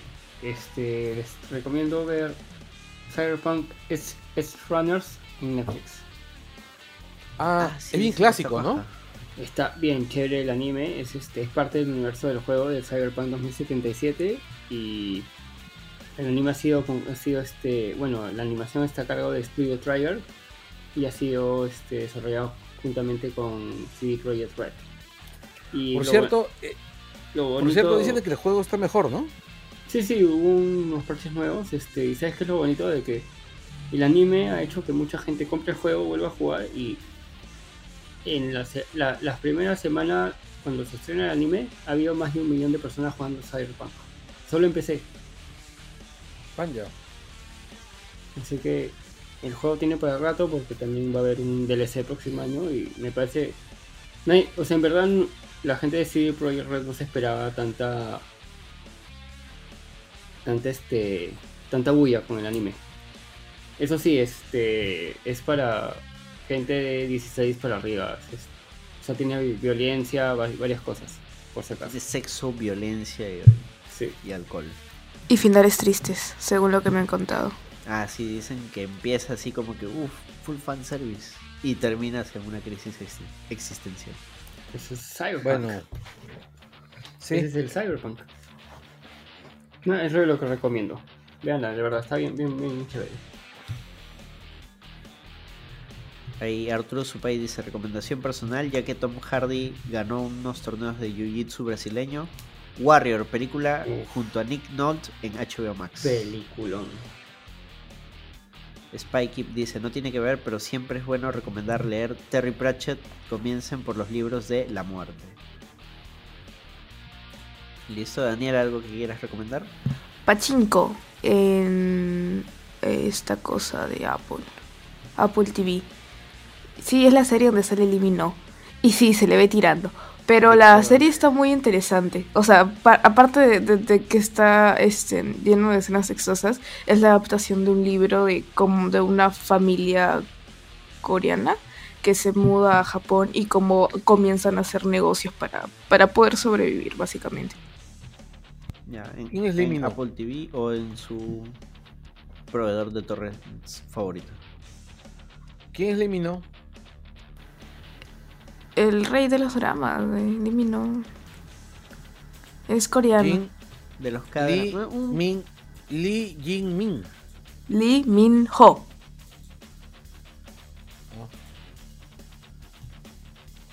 Carlos ah. parece esos papás que no, le entienden a la onda. ¿Cuál, cuál este? No, no, no, no, estoy buscando acá el nombre de. Encuentro, eh, estoy viendo la ficha técnica. Encuentro un Jung Yu Jung. Lee Min Ho. Lee Min. Ok. Lee Min Ho. Ya. ok, Carlos, Mapeado. quieres recomendar? Este. Sí, sí, sí, sí. Pienso recomendarles algo. Eh, hay un podcast del cual me he pegado jodidamente. Eh, en dos o tres semanas me he escuchado todo el, toda su producción menos de dos o tres semanas, creo dos semanas. Es un podcast que se llama Teorías de Conspiración. es un original de Spotify. Son dos huevas que hablan sobre temas, sobre, por ejemplo, sobre, digamos, eh, una conspiración que hubo durante la época, este, ¿cómo se llama?, Del, de, de los Médicis para sacarlos del, de, ¿cómo se llama? Para bajarse su poder político. ¿Y qué hubiese pasado si es que esa conspiración que fracasó hubiera funcionado? O por ejemplo, todas las conspiraciones que parecen estar detrás de la industria tabacalera.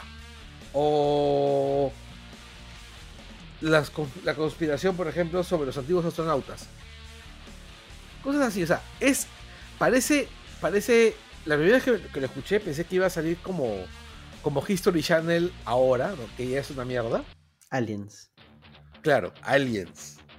¿No? Pero este. Pero no. Suena bastante más sensato.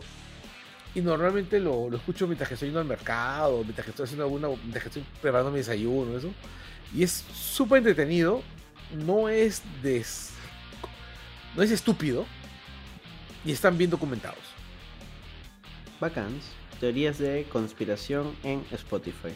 Sí, es un cuadradito amarillo la carátula.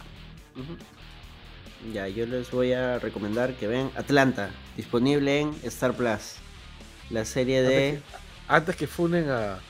Antes que funen a. ¿Cómo se llama? ¿De dónde han sacado que lo van a funar? Porque están funando a todo el mundo, pues entonces van a funarlo. es, estúpido pensar eso, pues no sé, van a funar, no sé, random, porque están funando. Es, es como cuando dicen, ah, ya lo van a volver negro, porque los progres están convirtiendo a todos en negro. No, tiene sentido. No, Vean más bien sí, negro. No, no, no, no. Justo la otra vez les pasé una imagen de que si es pelirrojo, también los convierten en blancos. Hay, una conspiración en contra de los pelirrojos en general. Bueno, amiguitos. Pero, ya, pero ¿cuántos, ¿a cuántos, a cuántos, este, cómo se llama? Algún día tendremos que hablar sobre la conspiración de los pelirrojos. Bueno, muchas gracias a todos los que han Ey, llegado. Pero ni siquiera botas mm, tu, tu, chiste sin sentido de la fundación y ni siquiera me dejaste explicar qué es Atlanta. Ah, cierto, cierto. También de recomendación. Ya, Atlanta es una serie de Donald Glover, comediante que participó en Community y en realidad es un humor bastante extraño. Véanla con cautela porque se siente por momentos lenta, pero cuando pega, pega. Cuando te agarras, de pronto, de pronto tú dices, wow, ¿qué mierda estoy viendo? Y sí, es... creepy, el de pianista, es creepy. Sí, o sea, eh, eh, ahí tiene un humor bastante retorcido. y hay episodios que no son precisamente de humor, son bastante profundos. Es, es bien bacán. Ve- Denle un chance a Atlanta. No es algo que puedas ver para poner de fondo, es algo que va a exigir tus cinco sentidos. Pero sí, véanlo, está en Star Plus. Y eh, están creo ya disponibles todas las cuatro temporadas. En Star Plus porque en Netflix creo que solo estaba la 1 y la 2. Si es que sigue ahí, creo que ya se lo bajaron. Ahora sí, nos vamos. Hablamos, despídense. Chau, chau, chau, chau. Chao, chao.